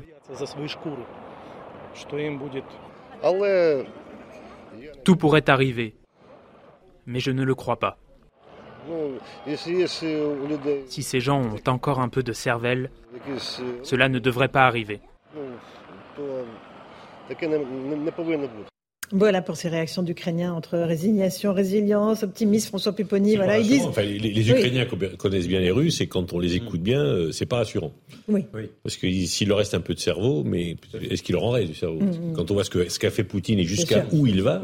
Et le temps qu'on voit les images des soldats qui désertent, enfin des soldats de la population qui ne veut absolument pas être envoyés au front, euh, il faut faire euh, aussi, hein. à la psychiatrisation. psychiatrisation de Vladimir Poutine et de son entourage. Ah non, c'est pas ce que je veux dire. Non, non, mais pardon par rapport rapport Mm. au sujet qui était présent, il est fou, il a plus de cervelle. Moi, Mm. je pense qu'il a, euh, il est en pleine possession de ses moyens. Il sait très bien ce qu'il fait. Euh, il a, alors, il a peut-être pas un agenda très précis. En tout cas, parfois, on a du mal à, à voir quels sont ses vrais objectifs de guerre. Regardez, on est en train de se poser la question est-ce que il va Mm. s'arrêter aux quatre régions qu'il est en train d'annexer ou est-ce qu'il veut aller plus loin? Mais euh, simplement, je pense que ce qu'il faut, c'est froidement analyser euh, toutes les possibilités, se préparer à tous les scénarios, et comme ça, au moins, il n'y aura pas de surprise. Mm. Et, et- et si on, si- bah, si- Mais se préparer, Vous avez se raison, préparer bah, une ouais. attaque nucléaire Voilà. C'est des- impossible. des Russes. Mais, oui, Mais mais, ça veut dire, se préparer. ra- rappelez-vous le, le- le nuage de Tchernobyl. Hein, je, je, je- je- après, ça voyage. Hein. Donc aujourd'hui, on ne s'est pas préparé. Enfin, aujourd'hui, on n'est pas Non, préparé à un au, tel scénario. au sommet de l'État, euh, y par exemple, on, on se prépare maintenant depuis Mm. dix ans à ce qu'on appelle les attaques NRBC, nucléaires, Oui. radiologiques, bactériologiques Mhm. et chimiques.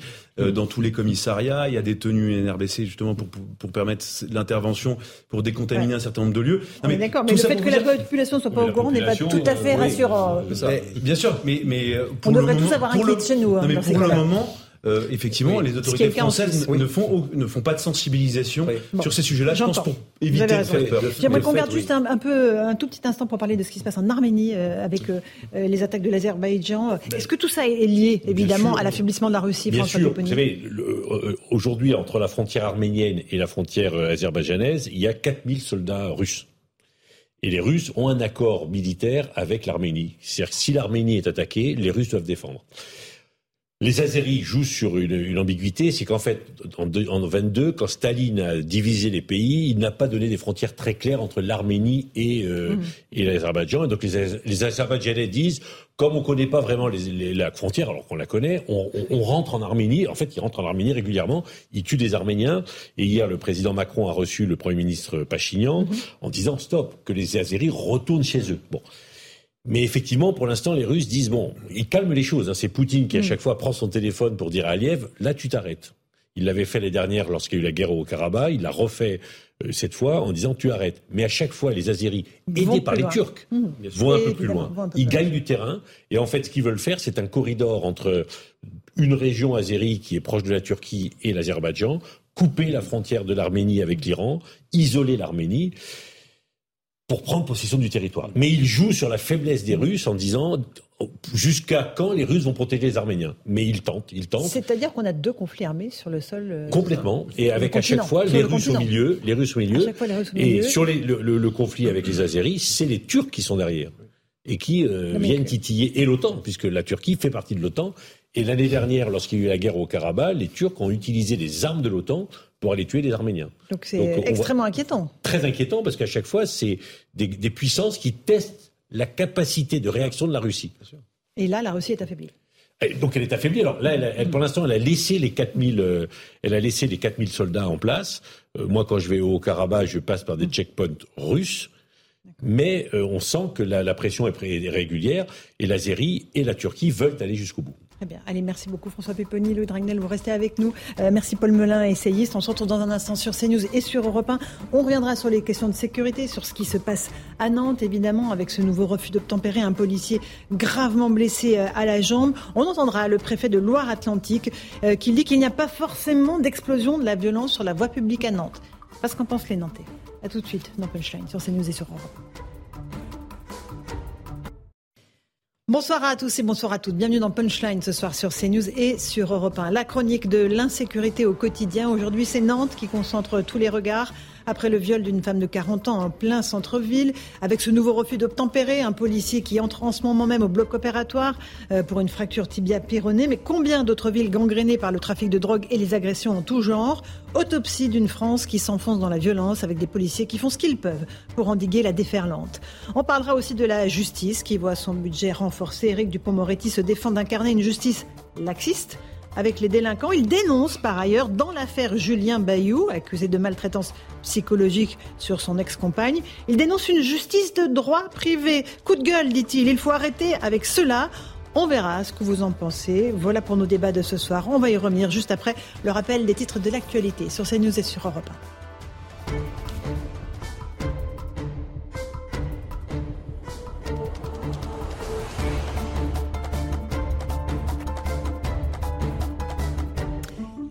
Et il est pile 18h, bienvenue si vous nous rejoignez à l'instant sur Europe 1 et sur CNews. Une annonce sans surprise, la commission électorale russe annonce le oui en tête lors des référendums d'annexion en Ukraine.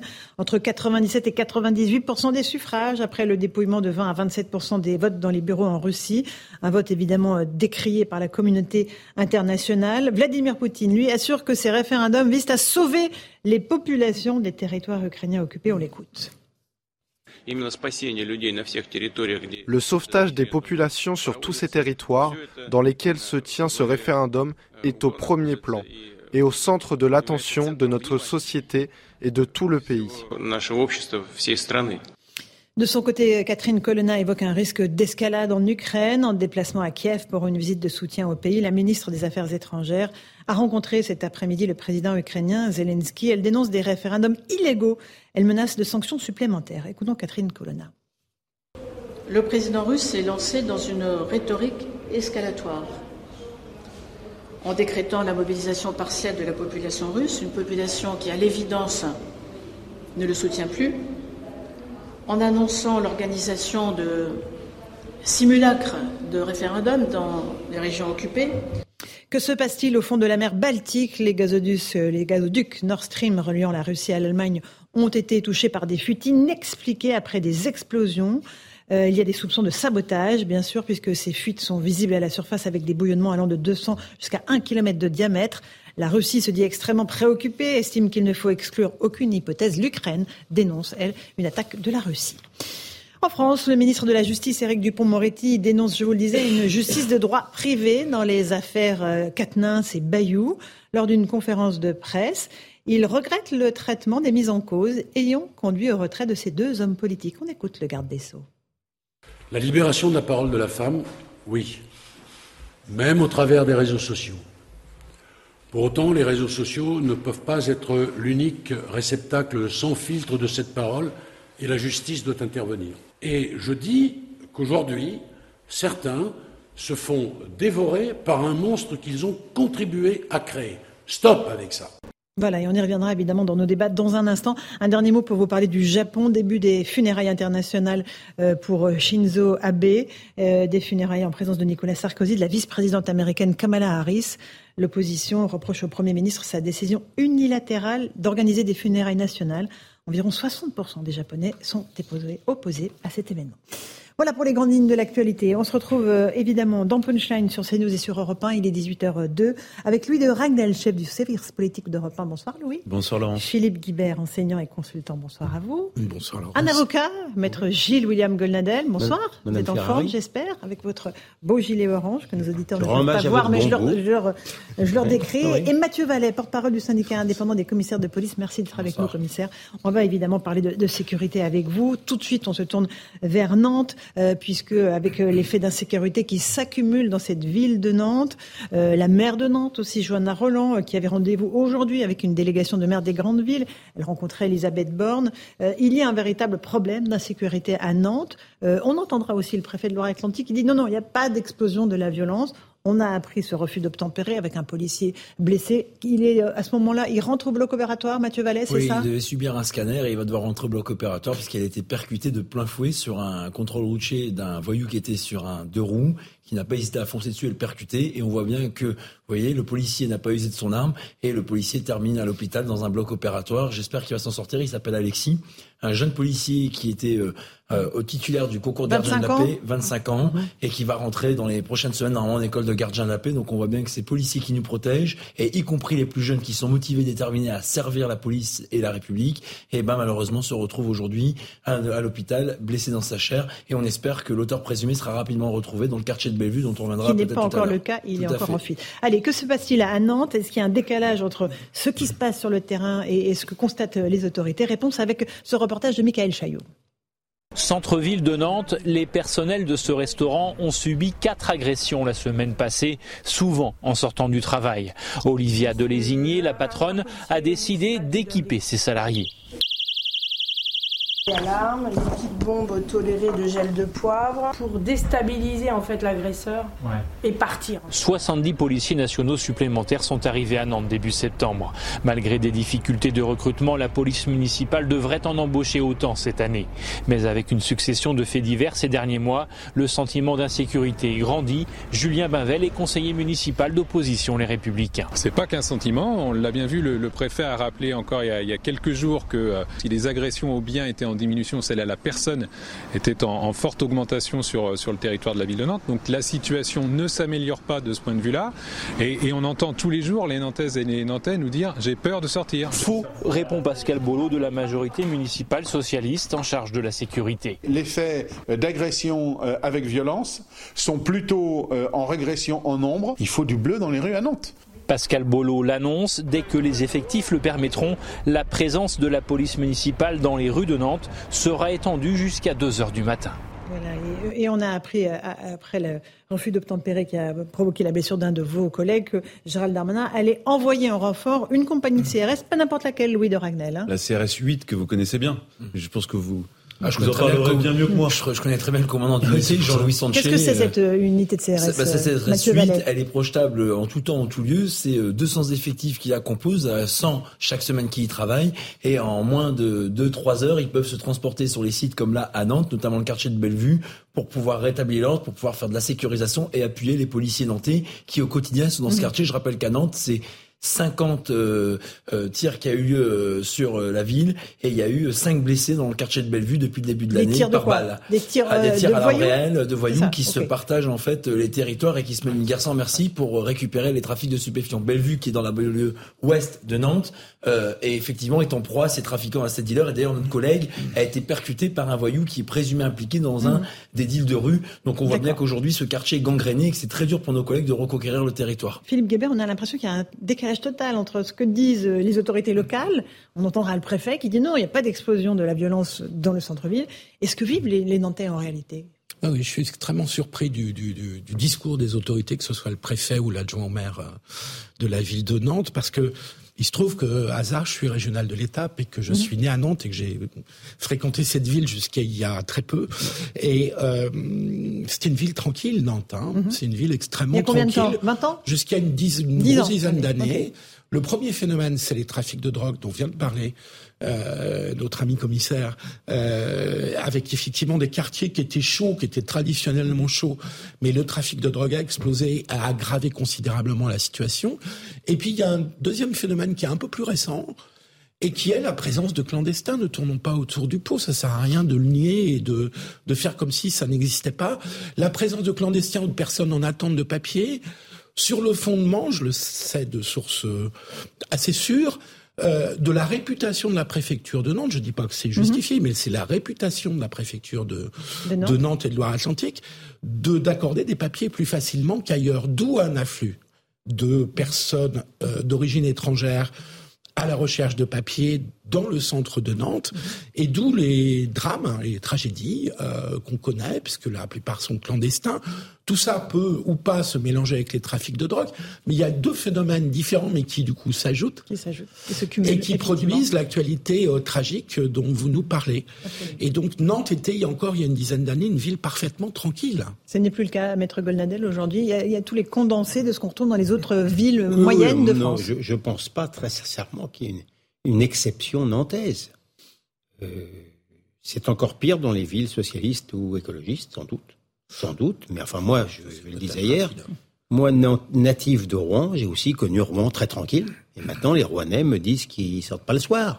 Euh, c'est bien d'en parler, hein, parce que tout le monde n'en tout le monde n'en parle pas. Hein. Et pendant très longtemps, on n'en parlait pas. Euh, grâce soit rendue euh, aux réseaux sociaux, à ce que j'appelle la fâcheuse sphère, parce que sinon on n'en parlerait pas. Mhm. J'observais d'ailleurs le, drame de Nantes de, de, la, de la jeune fille violée par deux Soudanais mhm. hier ou avant-hier.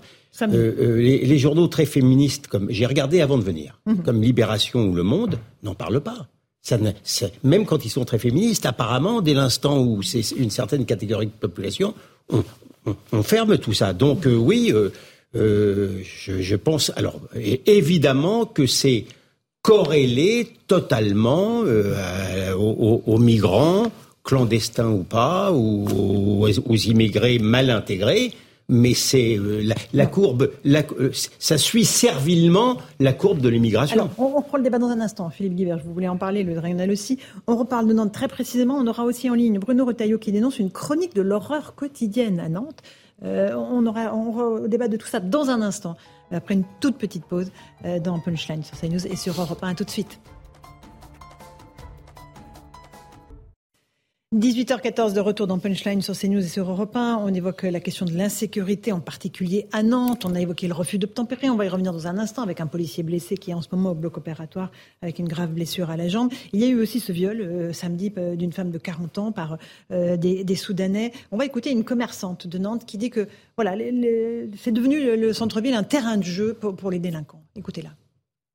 Il y a une population qui n'a peur de rien et qui n'a rien à perdre. Donc on imagine que ce sont des gens qui sont laissés pour compte dans la rue, sans structure d'accueil, qui font qu'aujourd'hui ils errent et euh, Nantes devient, les rues de Nantes deviennent euh, un terrain de jeu pour eux où tout est permis. Ils peuvent euh, récupérer plein de choses, ils peuvent. Enfin voilà, je dis pas. Je dis que je pense qu'à partir du moment où on n'a rien à perdre, on peut tout se permettre. Philippe Guibert, sur cette situation à Nantes, il n'y a plus rien. C'est la loi de la jungle ou pas? En tout cas, les autorités euh, ont un discours lénifiant en se basant sur des statistiques, parce que, mhm. comme je vous disais tout à l'heure, ça a quand même commencé il y a quelques années. Donc si en 2022, il y a une légère mhm. baisse par rapport à ce que c'était en 2021 ou 2020, ça signifie plus pas qu'il y a plus d'insécurité à. On a les, chiffres de la préfecture de Loire-Atlantique, plus 70% de hausse des violences sexuelles à Nantes en 5 ans. 70%. en 5 ans, c'est ça. En 5 ans. Ce qui est considérable. Donc ça correspond à peu près à ce que je vous ai indiqué tout à l'heure.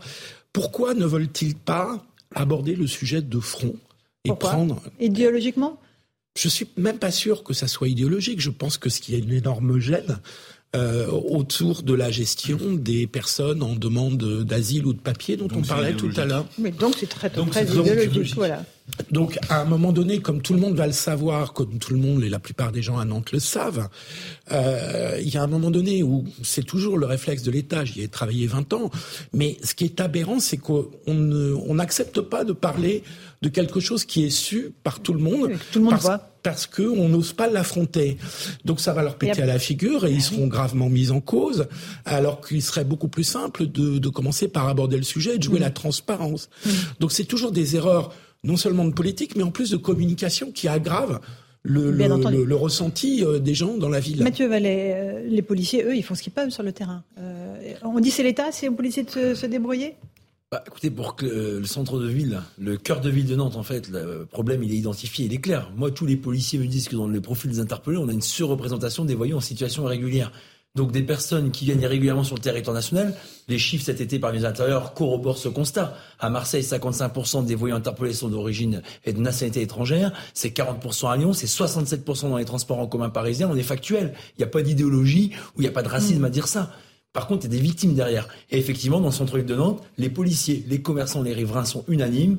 Il y a des agressions en hausse, il y a des vols en hausse, il y a des établissements de nuit, comme vous l'avez montré dans vos conversations, qui sont euh, visités régulièrement. Il y a des clients qui sont importunés en sortie d'établissement. Il y a même cette victime de 40 ans qui a été euh, violée euh, en pleine rue dans, mhm. samedi matin à 5h40 sur une esplanade en plein cœur festif. Donc on voit bien qu'effectivement, il faut une réponse pénale ferme mhm. pour les voyous nationaux et pour les voyous en situation régulière. Déjà qu'ils auraient dû être mis dehors avant, voilà, avant de rester sur le territoire malgré leur irrégularité de situation administrative. Si en plus ils se payent le luxe de faire des victimes, on est sur du bon sens. Malheureusement, aujourd'hui, il y a une surreprésentation dans tout le pays, que ce soit dans les grandes agglomérations, mais y compris aujourd'hui dans les territoires périurbains et même ruraux, des voyous en situation régulière qui, malheureusement, eh ben, au lieu de s'intégrer et de respecter un pays dans lequel ils sont rentrés légalement, font des victimes, font des larcins et, en fait, d'une certaine manière, ne permettent pas aux gens de vivre tranquillement. Le droit d'asile, euh, effectivement, Louis Dragnel, euh, quand on a demandeur d'asile, euh, bah, il est complètement dévoyé. 133 000 demandes d'asile en 2019. C'est la dernière année de référence hors Covid.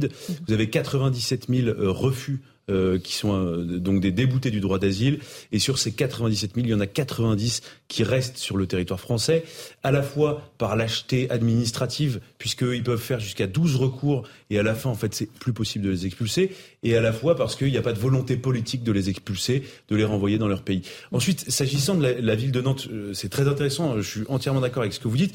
Moi, ce qui me gêne de plus en plus, c'est que vous avez des communes qui appellent systématiquement à l'aide, on veut plus de fonctionnaires de police de l'État central. Mmh. Mais en fait, alors oui, l'État a une responsabilité euh, sur la question du flux des immigrés euh, qui, qui, ont été euh, comme ça envoyés dans certaines villes sans contrôle, sans regarder la situation des uns et des autres, et surtout sans expulser ceux qui n'ont rien à faire chez nous. Mais le problème aussi, c'est toutes ces villes euh, et les électeurs de ces villes, c'est des gens qui ont choisi d'élire des, des, des, hmm. équipes municipales. Et s'agissant de Nantes, c'était la ville préférée des Français il y a dix ans. C'était la ville où il, fallait, il, fallait, où il, fallait le mieux vivre. Tous les Parisiens rêvaient d'aller à Nantes. Aujourd'hui, c'est l'enfer sur terre. C'est effectivement une scène de la vie quotidienne. En tout cas, certains quartiers. De, dans certains quartiers, mais Pas tous les quartiers. Et, et, et c'est le cocktail explosif hmm. à la fois effectivement de la présence euh, de, de, nombreux immigrés en situation irrégulière.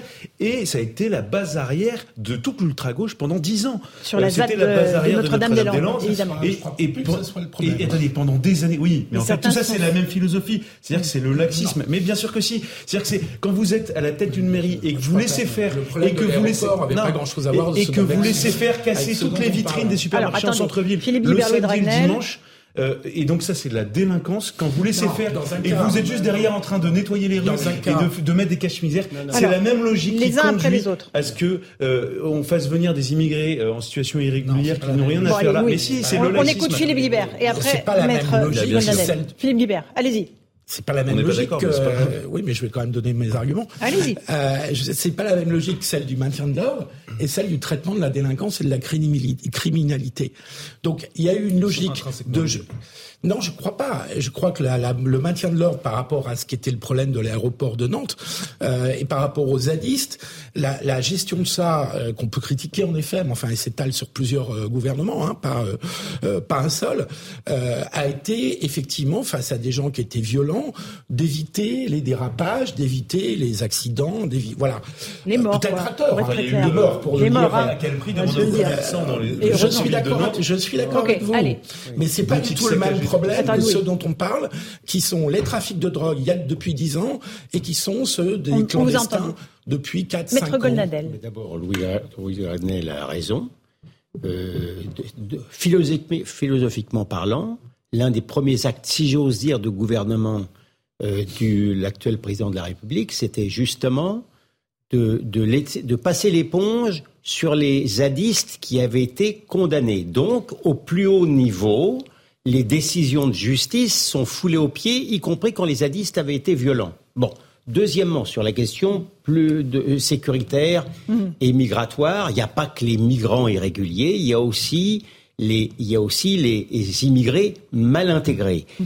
Et, et, je pense effectivement que, pour répondre à votre question, que c'est de l'ordre du, du déni idéologique, sinon même psychique. Quand je vois le maire adjoint de Lyon expliquer que la violence à Lyon, ce sont les fascistes d'extrême droite, on voit à quel niveau de, de, déni on se trouve, si vous voulez. Donc oui, alors maintenant, pourquoi ce déni-là? Alors il y a effectivement l'antiracisme devenu fou, il y a le sentiment d'impuissance, il y a peut-être aussi une forme de, de, curieuse euh, euh, euh détestation de la population euh, de, de, vieille origine. Et ce mélange-là, eh ben, ça, ça, donne ce que l'on constate maintenant. Mathieu Vallet. Alors, euh, Mathieu Vallet, j'aimerais avoir votre avis. Vous qui êtes sur le terrain, euh, comme tous vos collègues à Nantes. Il y a une situation très particulière dans cette ville. On retrouve la même configuration dans d'autres villes de France? Bah, le sentiment des policiers, c'est qu'on ait une réponse pénale à la ramasse. Euh, en fait, si vous voulez, on peut mettre plus de bleu dehors, si on met pas plus de voyants en prison et qu'on n'excuse pas euh, plus de voyants en situation irrégulière parce que les pays d'origine ne veulent pas récupérer leurs propres sortissants. Je rappelle que quand ils sont en centre de rétention administrative, on a 90 jours d'abord pour qu'ils éclusent toutes les voies de recours et parce qu'ils sont enfermés et parce qu'ils font des recours sur les arrêtés qui les obligent à rentrer chez eux et qu'ensuite on négocie avec des pays dont on a déterminé qu'ils étaient issus en fait euh, nativement. Donc quand un Français commet des infractions aux États-Unis, en Grande-Bretagne ou en Asie, si on nous demande de le récupérer, on, on sourcille pas en fait, on le récupère. Donc ça c'est un gros sujet. Et malheureusement, On a 72 policiers euh, en plus à Nantes, c'est vrai. D'ailleurs, la ville de, Nantes euh, va en prendre exemple, j'espère, parce qu'elle doit recruter des policiers municipaux en plus, ainsi que des caméras de vidéoprotection sur la femme violente en pleine rue, c'était décisif face aux dénégations euh, des euh, deux euh, tardif quand même. Mmh. Ouais, tout le à réveil fait, de l'équipe municipale. Et pour, et pour, terminer, effectivement, euh, on a souvent euh, ce constat, c'est qu'on réinterpelle, on ré-réinterpelle des voyous qu'on ne connaît que trop souvent, qu'on est confronté auxquels mmh. trop souvent, et puis derrière vous me direz quand les policiers sont pas fracassés ou démontés parce que ces personnes se disent que comme ils ressortent à chaque fois du tribunal, c'est un blanc-seing. Et ben c'est des victimes qui elles n'ont que la police pour être protégées. Donc derrière, on a la double peine, on interpelle toujours les mêmes, toujours les mêmes qui ressortent et toujours les mêmes qui posent problème. C'est ça en fait le sentiment d'une grande partie des policiers aujourd'hui et que malheureusement les faits d'insécurité quotidienne viennent démontrer. Alors, en plus des statistiques que le ministère de l'Intérieur prend de la justice et vous savez, j'aimerais que l'observatoire de la réponse pénale qu'on nous a mis en place le 1er juillet 2021 nous sorte cette statistique plus souvent. On va écouter le garde des Sceaux parce que je sais pas si Céline Genot qui est en régie euh, retrouve le son sur la justice laxiste, c'est un peu ce que vous dénoncez. Il dit non, c'est pas vrai, euh, Éric Dupond-Moretti, il dit non, la justice condamne, les magistrats font leur travail, il y a des jurys populaires aussi qui, font, euh, qui augmentent aussi euh, les peines petit à petit. On écoute Eric Dupont-Moretti. On est toujours en train de nous dire, enfin certains, toujours les mêmes, la justice est laxiste. On est passé euh, en matière correctionnelle en 15 ans de 6 mois à plus de 9 mois en matière correctionnelle d'emprisonnement ferme. Et en matière criminelle, et ce sont d'ailleurs les Français qui rendent la justice, puisqu'ils appartiennent au jury populaire, on est passé de 14 à 16 ans. Quand on fait une présentation fait diversière de la justice et qu'on s'arrête au quotidien sur de la délinquance qui a pu être commise dans un pays qui fait 67 millions d'habitants, on donne à croire naturellement qu'elle est laxiste. Et certains se régalent avec ces mots. Voilà, elle n'est pas laxiste, la justice. Euh, elle condamne, euh, Maître Gonadel. J'avoue que je ne me, je me régale pas, moi. Je ne me régale pas de dire qu'effectivement, il y a un laxisme judiciaire. Alors il est possible que les peines euh, dans leur ensemble, et il faudrait voir par rapport aux actes aussi de violence, euh, se soient allongées, mais euh, comme les, les, peines ne sont pas exécutées, mmh. ça, ça, ça, ça, ne donne pas grand-chose. Et comment mmh. voulez-vous... Je, je, me permets de rappeler, vous savez, moi j'ai beaucoup de sympathie pour mon confrère et ami euh, Dupont-Moretti comme avocat, j'ai moins d'admiration pour le garde, des qui nous expliquait que la France n'est pas n'est pas un, coupe-gorge. Donc euh, hmm. il, il, le dit moins quand même. Donc vous verrez qu'il qu'il évoluera aussi, mais il n'est pas responsable non plus. Hmm. Alors il y a une partie idéologique, c'est sûr, mais s'il n'y a pas que l'idéologie, il y a le fait, je ne cesse de le répéter à ce micro, que moi-même j'ai beaucoup de défauts, mais je me caractérise pas spécialement par le laxisme. Si j'étais juge aujourd'hui hmm. avec la surpopulation pénale, je peux vous dire que j'y regarderai à deux fois avant, de... décider seulement à qui la faute. Hmm. C'est à ceux comme euh, euh, Madame Taubira puis Madame Belloubet qui a, qui agi avec la même fidélité idéologique, qui n'ont pas voulu construire de prison. Alors, j'aimerais qu'on écoute le préfet euh, de Loire-Atlantique, qui a été interviewé par Michael Chailloux, notre correspondant, et qui dit il n'y a pas plus de violence aujourd'hui que mm, juste avant la période Covid. Écoutez-le, puis on va en discuter ensuite. Il y avait eu à Nantes comme ailleurs une forte baisse euh, des violences sur la voie publique pendant la pendant la crise sanitaire, pendant la crise Covid en 2020 et 2021, parce qu'il y avait évidemment beaucoup de moins de monde dans nos dans nos rues. Il y avait euh, les périodes de confinement, il y avait les restrictions sanitaires, et donc on constate actuellement avec l'amélioration de la situation sanitaire que euh, y a davantage de monde en centre-ville et que euh, les, les violences commises sur la voie publique sont reparties sont reparties à la hausse en 2022, sans pour autant retrouver retrouver les niveaux élevés qui existaient avant 2019. Voilà, donc en fait, c'est Philippe Guibert. Non mais. Non mais, enfin, je... Voilà, interrogé par Michael le, le, préfet est quand même tout à fait conscient. Il doit avoir les éléments qui lui remontent sur son bureau tous les matins. Il a les chiffres. Si ce n'est pas plusieurs fois par jour. Et donc là, il essaye de nous faire de l'euphémisme euh, en jouant sur les chiffres, en jouant sur la période sanitaire. Tout le monde a bien compris que, effectivement, la délinquance pouvait baisser euh, pendant cette période de, confinement. Euh, encore une fois, je ne comprends pas euh, cette attitude qui consiste à vouloir toujours euphémiser et dénier le problème. Parce que mm. si les chiffres que vous avez donnés tout à l'heure sont, sont exacts... C'est la préfecture, hein, la même préfecture, la préfecture de qui les donne. Plus 70% de, ça veut dire que, hausse des violences sexuelles à Nantes Ça veut dire que même en admettant, même en admettant qu'on ait une légère baisse en 2022 par rapport à ce que c'était en 2019, ça veut dire que c'est toujours à très haut bien niveau. Sûr, on peut pas s'en féliciter. Et donc le problème, c'est que c'est à très haut niveau. On va pas se féliciter d'une d'une baisse très relative. Louis Dragel, rapidement. de la même manière, il aurait pu citer un chiffre. Euh, je suis sûr que les cambriolages ont baissé pendant le confinement. Non mais tout ça, c'est des la palissade. On enfonce des portes ouvertes. On sait tous très bien que partout en France, les cambriolages se sont effondrés. Je parle sous votre contrôle euh, pendant le confinement. Et le sujet qui a émergé pendant, en termes de, de, de gestion de police, c'était les violences intrafamiliales. C'était le sujet mhm. euh, du confinement. Et donc, en fait, il est là où, en fait, ce qu'il dit est vrai, mais en fait, il ne dit pas toute la vérité. C'est qu'il, vous savez, les chiffres en matière de délinquance, on peut vraiment tout leur faire dire. Mhm. Il suffit juste d'extraire le chiffre qui vous intéresse. Et, et, le fait de lier euh, le, la fin du confinement avec l'augmentation des violences, non, c'est simplement le retour à la vie qui reprend son cours euh, normal. Courantes, absolument. Il est 18h30, on est en direct sur CNews et sur Europe 1. Le rappel des grands titres de l'actualité avec Mathieu Devez.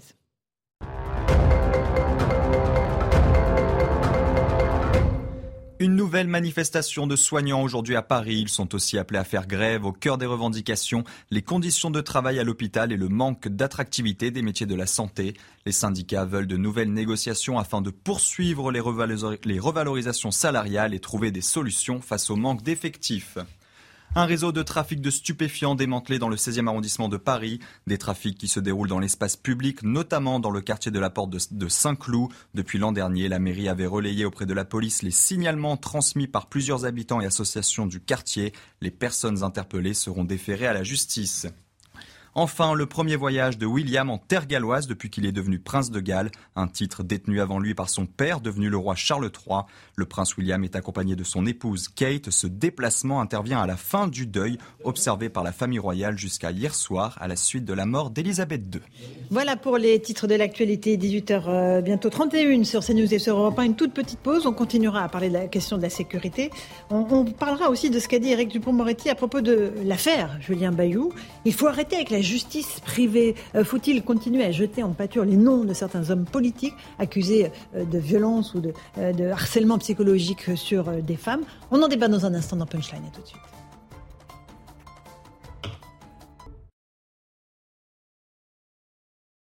Retrouve dans Punchline. On continue à évoquer un instant la situation à Nantes euh, après ce refus d'obtempérer cet après-midi, un policier euh, gravement blessé, après ce viol abominable euh, d'une femme de 40 ans la semaine dernière. On est en ligne avec Bruno Retailleau. Bonsoir Monsieur Retailleau, président du groupe LR au Sénat, candidat à la présidence du parti.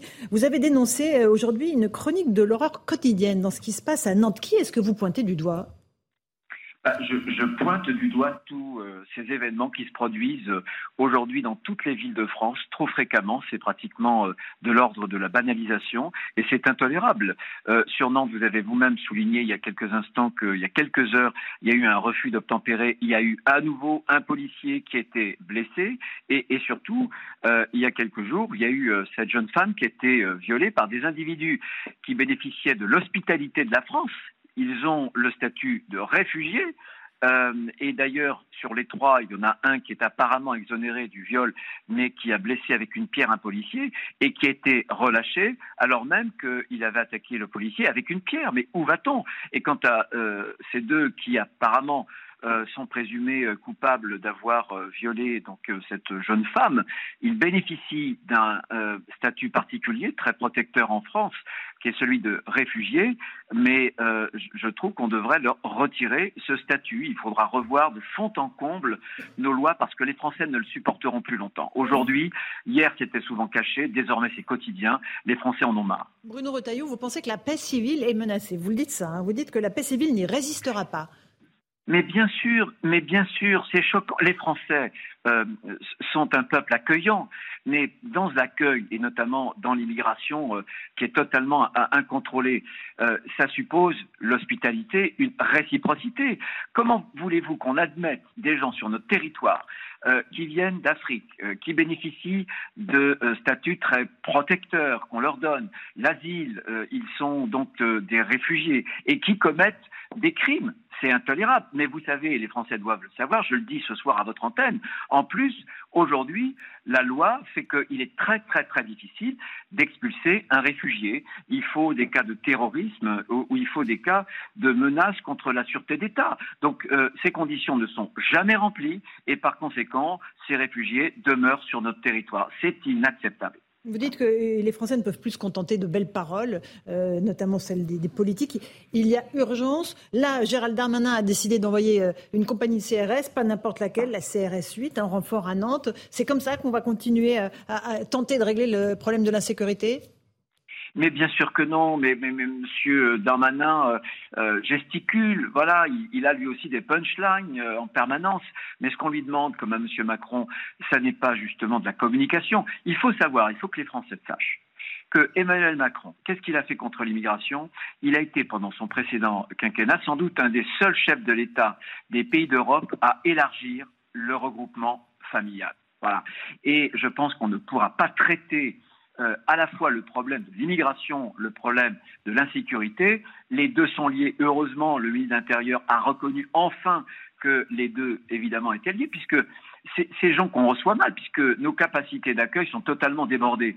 Donc ils errent comme des zombies, souvent euh, euh, ils se droguent, et cet afflux d'une immigration qui n'est plus contrôlée est un obstacle à l'assimilation, et nuit d'ailleurs à euh, ceux euh, qui sont euh, des immigrés et qui sont eux assimilés et qui ne nous posent pas problème. Mm. Et c'est eux aussi qui réclament de l'ordre parce que cette population marginale nuit, enfin, nuit non seulement aux Français, mais nuit aussi aux, aux immigrés qui, eux, respectent la loi. Et je pense qu'il faut être intraitable. Un immigré qui ne respecte pas la loi française, qui commet un délit ou un crime, et voilà, son euh, sort, il est à l'extérieur de notre territoire national.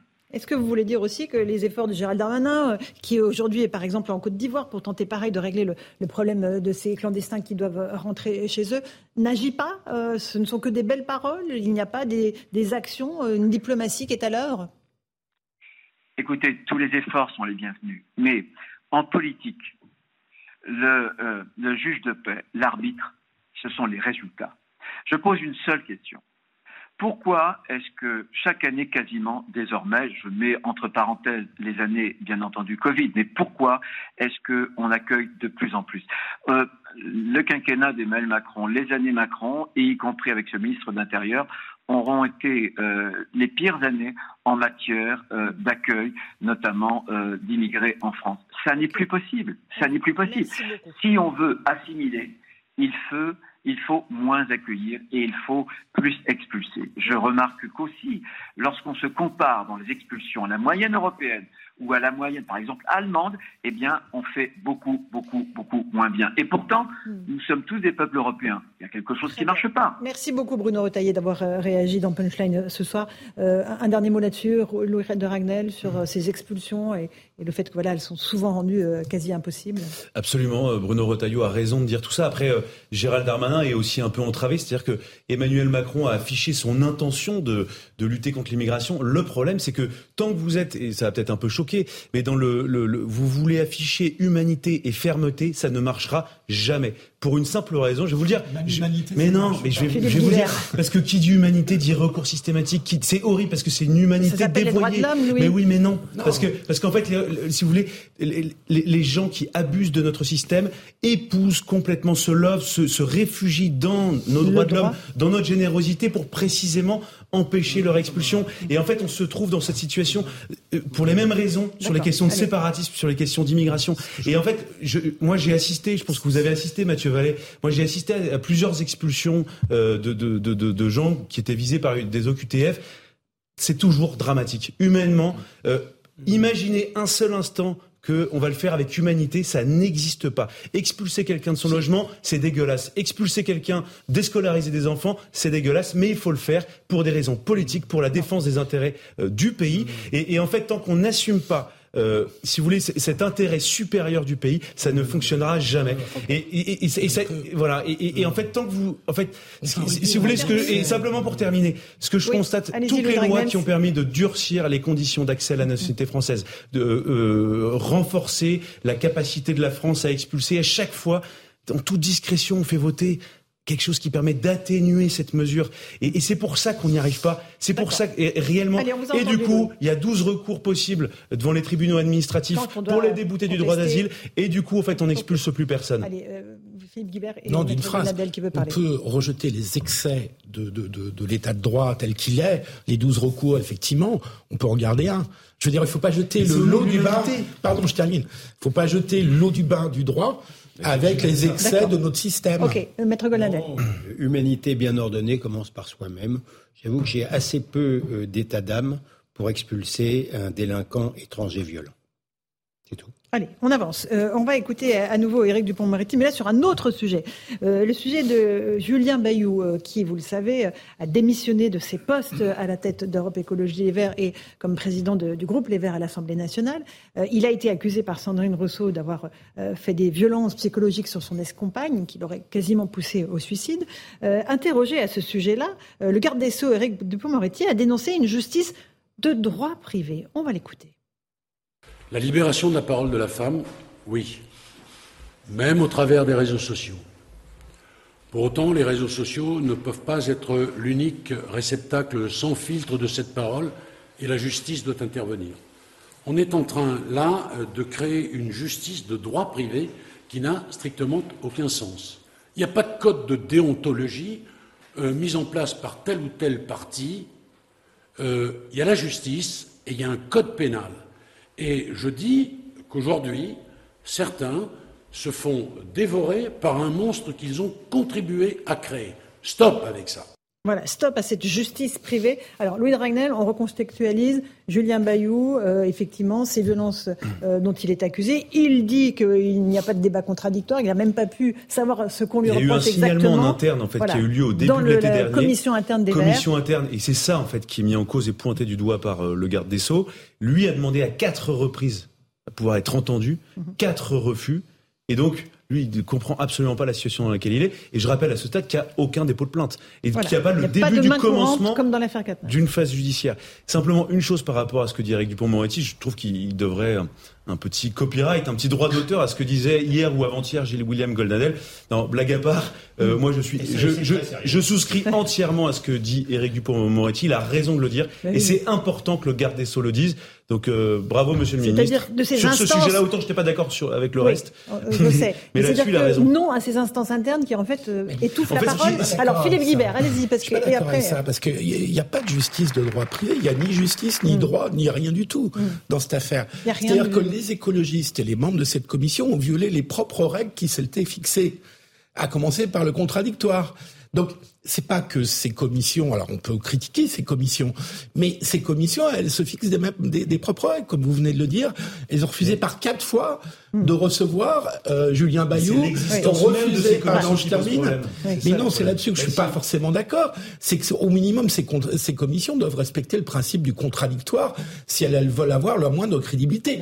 On peut pas critiquer des partis politiques, quels qu'ils soient, mm. de vouloir faire un effort sur. Mais c'est remplacer la justice. Mais non, parce que rien ne remplacera la plainte. Ces comités sont là justement pour pallier aux lenteurs Mais c'est non-assistance à personne en danger. Alors pour la personne qui a reçu le signalement. C'est pour ça que Sandrine Rousseau dit qu'elle a parlé. Oui, mais attendez, et en juillet, et en juillet, mais en juillet, non mais c'est un débat de C'est un débat de fond. On comprend pourquoi, on comprend pourquoi il n'y a pas de signalement à la justice, puisqu'en fait il n'y a pas de fait de qualifiable pénalement et qu'on ne sait même pas ce que c'est que le fait euh, moral éventuellement reproché. La commission le sait. Donc la commission saisie le sait. Vous avez un mandat de qui pour entendre ce signalement? Non mais moi je pose la question. Non mais les personnes qui sont à la tête de ces commissions là vont être dans une situation pénale personnelle euh, extrêmement compliquée. parce que, les partis sont en train de réfléchir à mais faire Vous êtes à la tête de cette commission-là dans un parti politique. Qu'est-ce que vous faites quand vous recevez un signalement euh, Maître pas juge. j'aimerais vous entendre là-dessus. Vous avez effectivement été sur la ligne du garde des Sceaux ah depuis longtemps. C'est la raison pourquoi je, l'approuve totalement.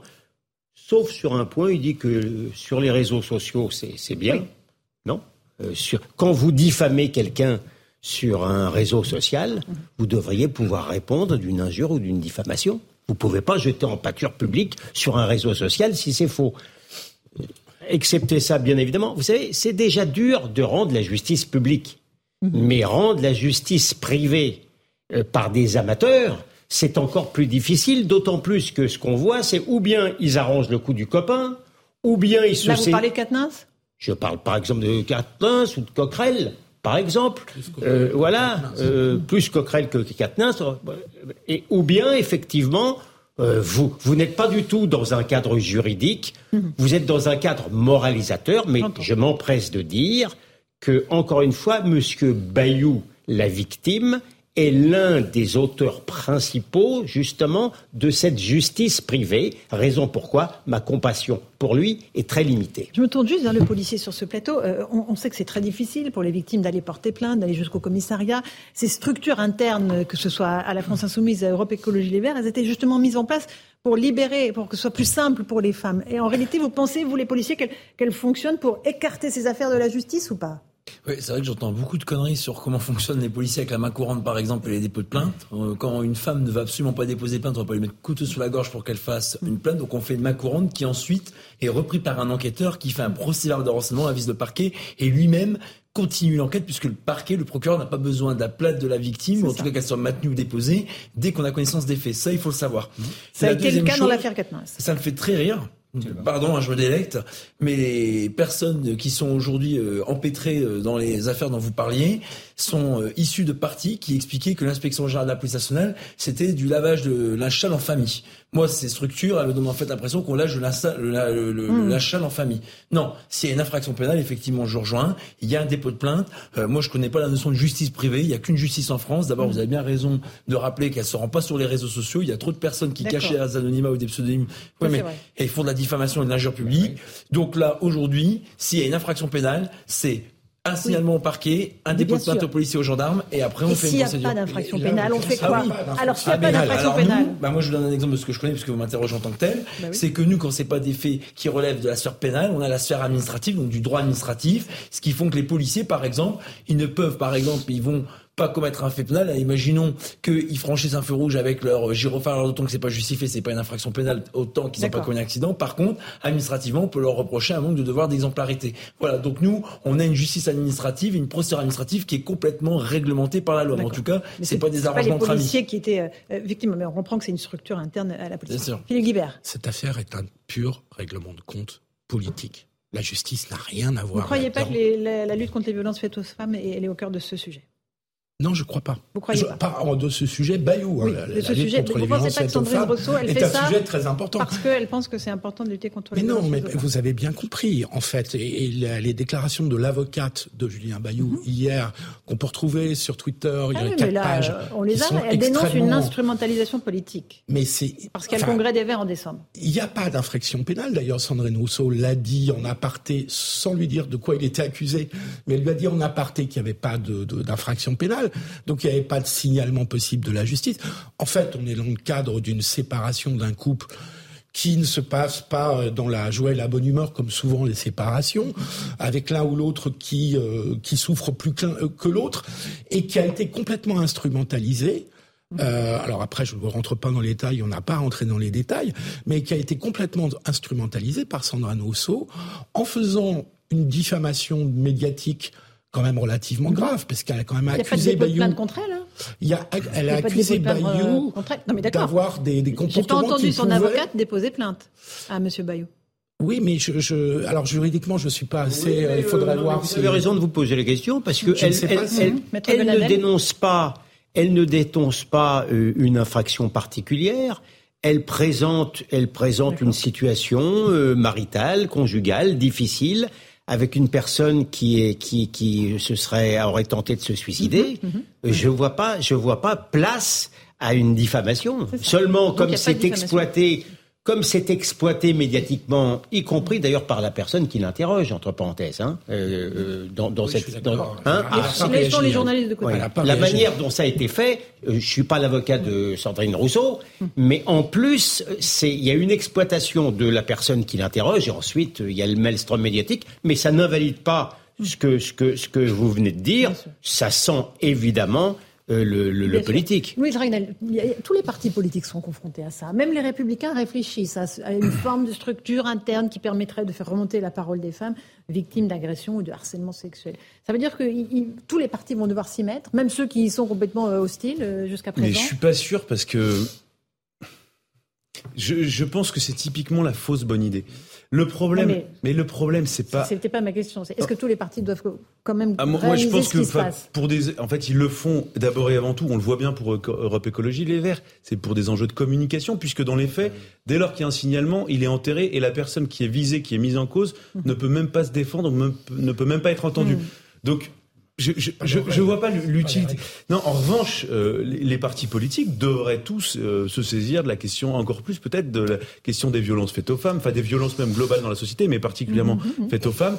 Euh, et, et, faire en sorte que la justice, la, la, la, la, justice soit plus rapide, que ces sujets soient mieux traités. Mais ça, c'est pas les partis qui peuvent faire aller la justice plus bah, rapidement. les partis ont des députés euh, qui votent des lois, si, si. Mais, mais, mais, moi, ce qui me gêne, non, mais dans toute structure de, hein. dans toute structure de la vie de la société, on va pas commencer à faire des tribunaux internes partout. Mais, c'est des cellules hein. d'écoute, c'est pas des tribunaux. C'est-à-dire que dans une entreprise, eh bien, s'agissant d'affaires pénales, je le déplore. aujourd'hui, euh, quand quelqu'un est accusé, quand un homme est accusé accusé, 99% des cas c'est un homme, est accusé, l'enquête judiciaire se déroule et la direction de la boîte le met en retrait, parfois le même le met à pied. Le temps, qu'est-ce qui se passe Je termine. Euh, pendant la durée de l'enquête judiciaire et donc la personne est sanctionnée.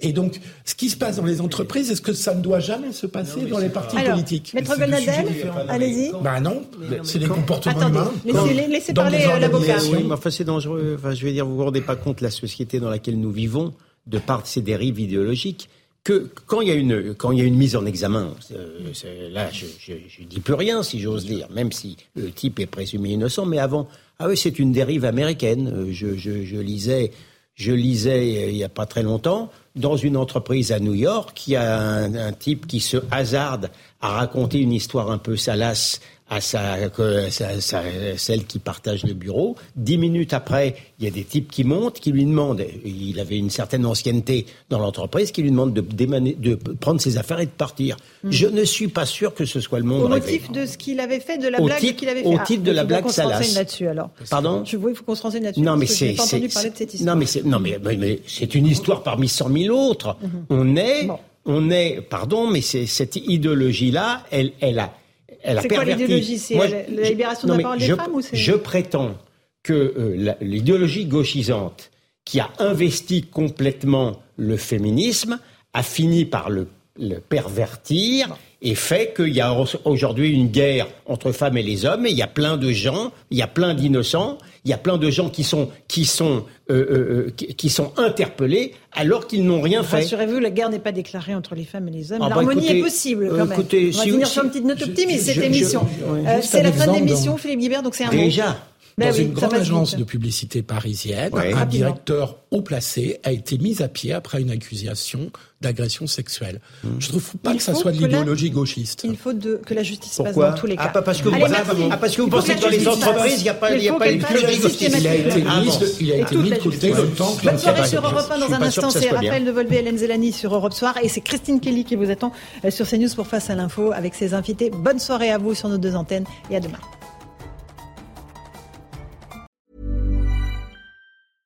Mom deserves the best, and there's no better place to shop for Mother's Day than Whole Foods Market. They're your destination for unbeatable savings, from premium gifts to show-stopping flowers and irresistible desserts. Start by saving 33% with Prime on all body care and candles. Then get a 15-stem bunch of tulips for just $9.99 each with Prime. Round out Mom's menu with festive rosé, irresistible berry chantilly cake, and more special treats. Come celebrate Mother's Day at Whole Foods Market.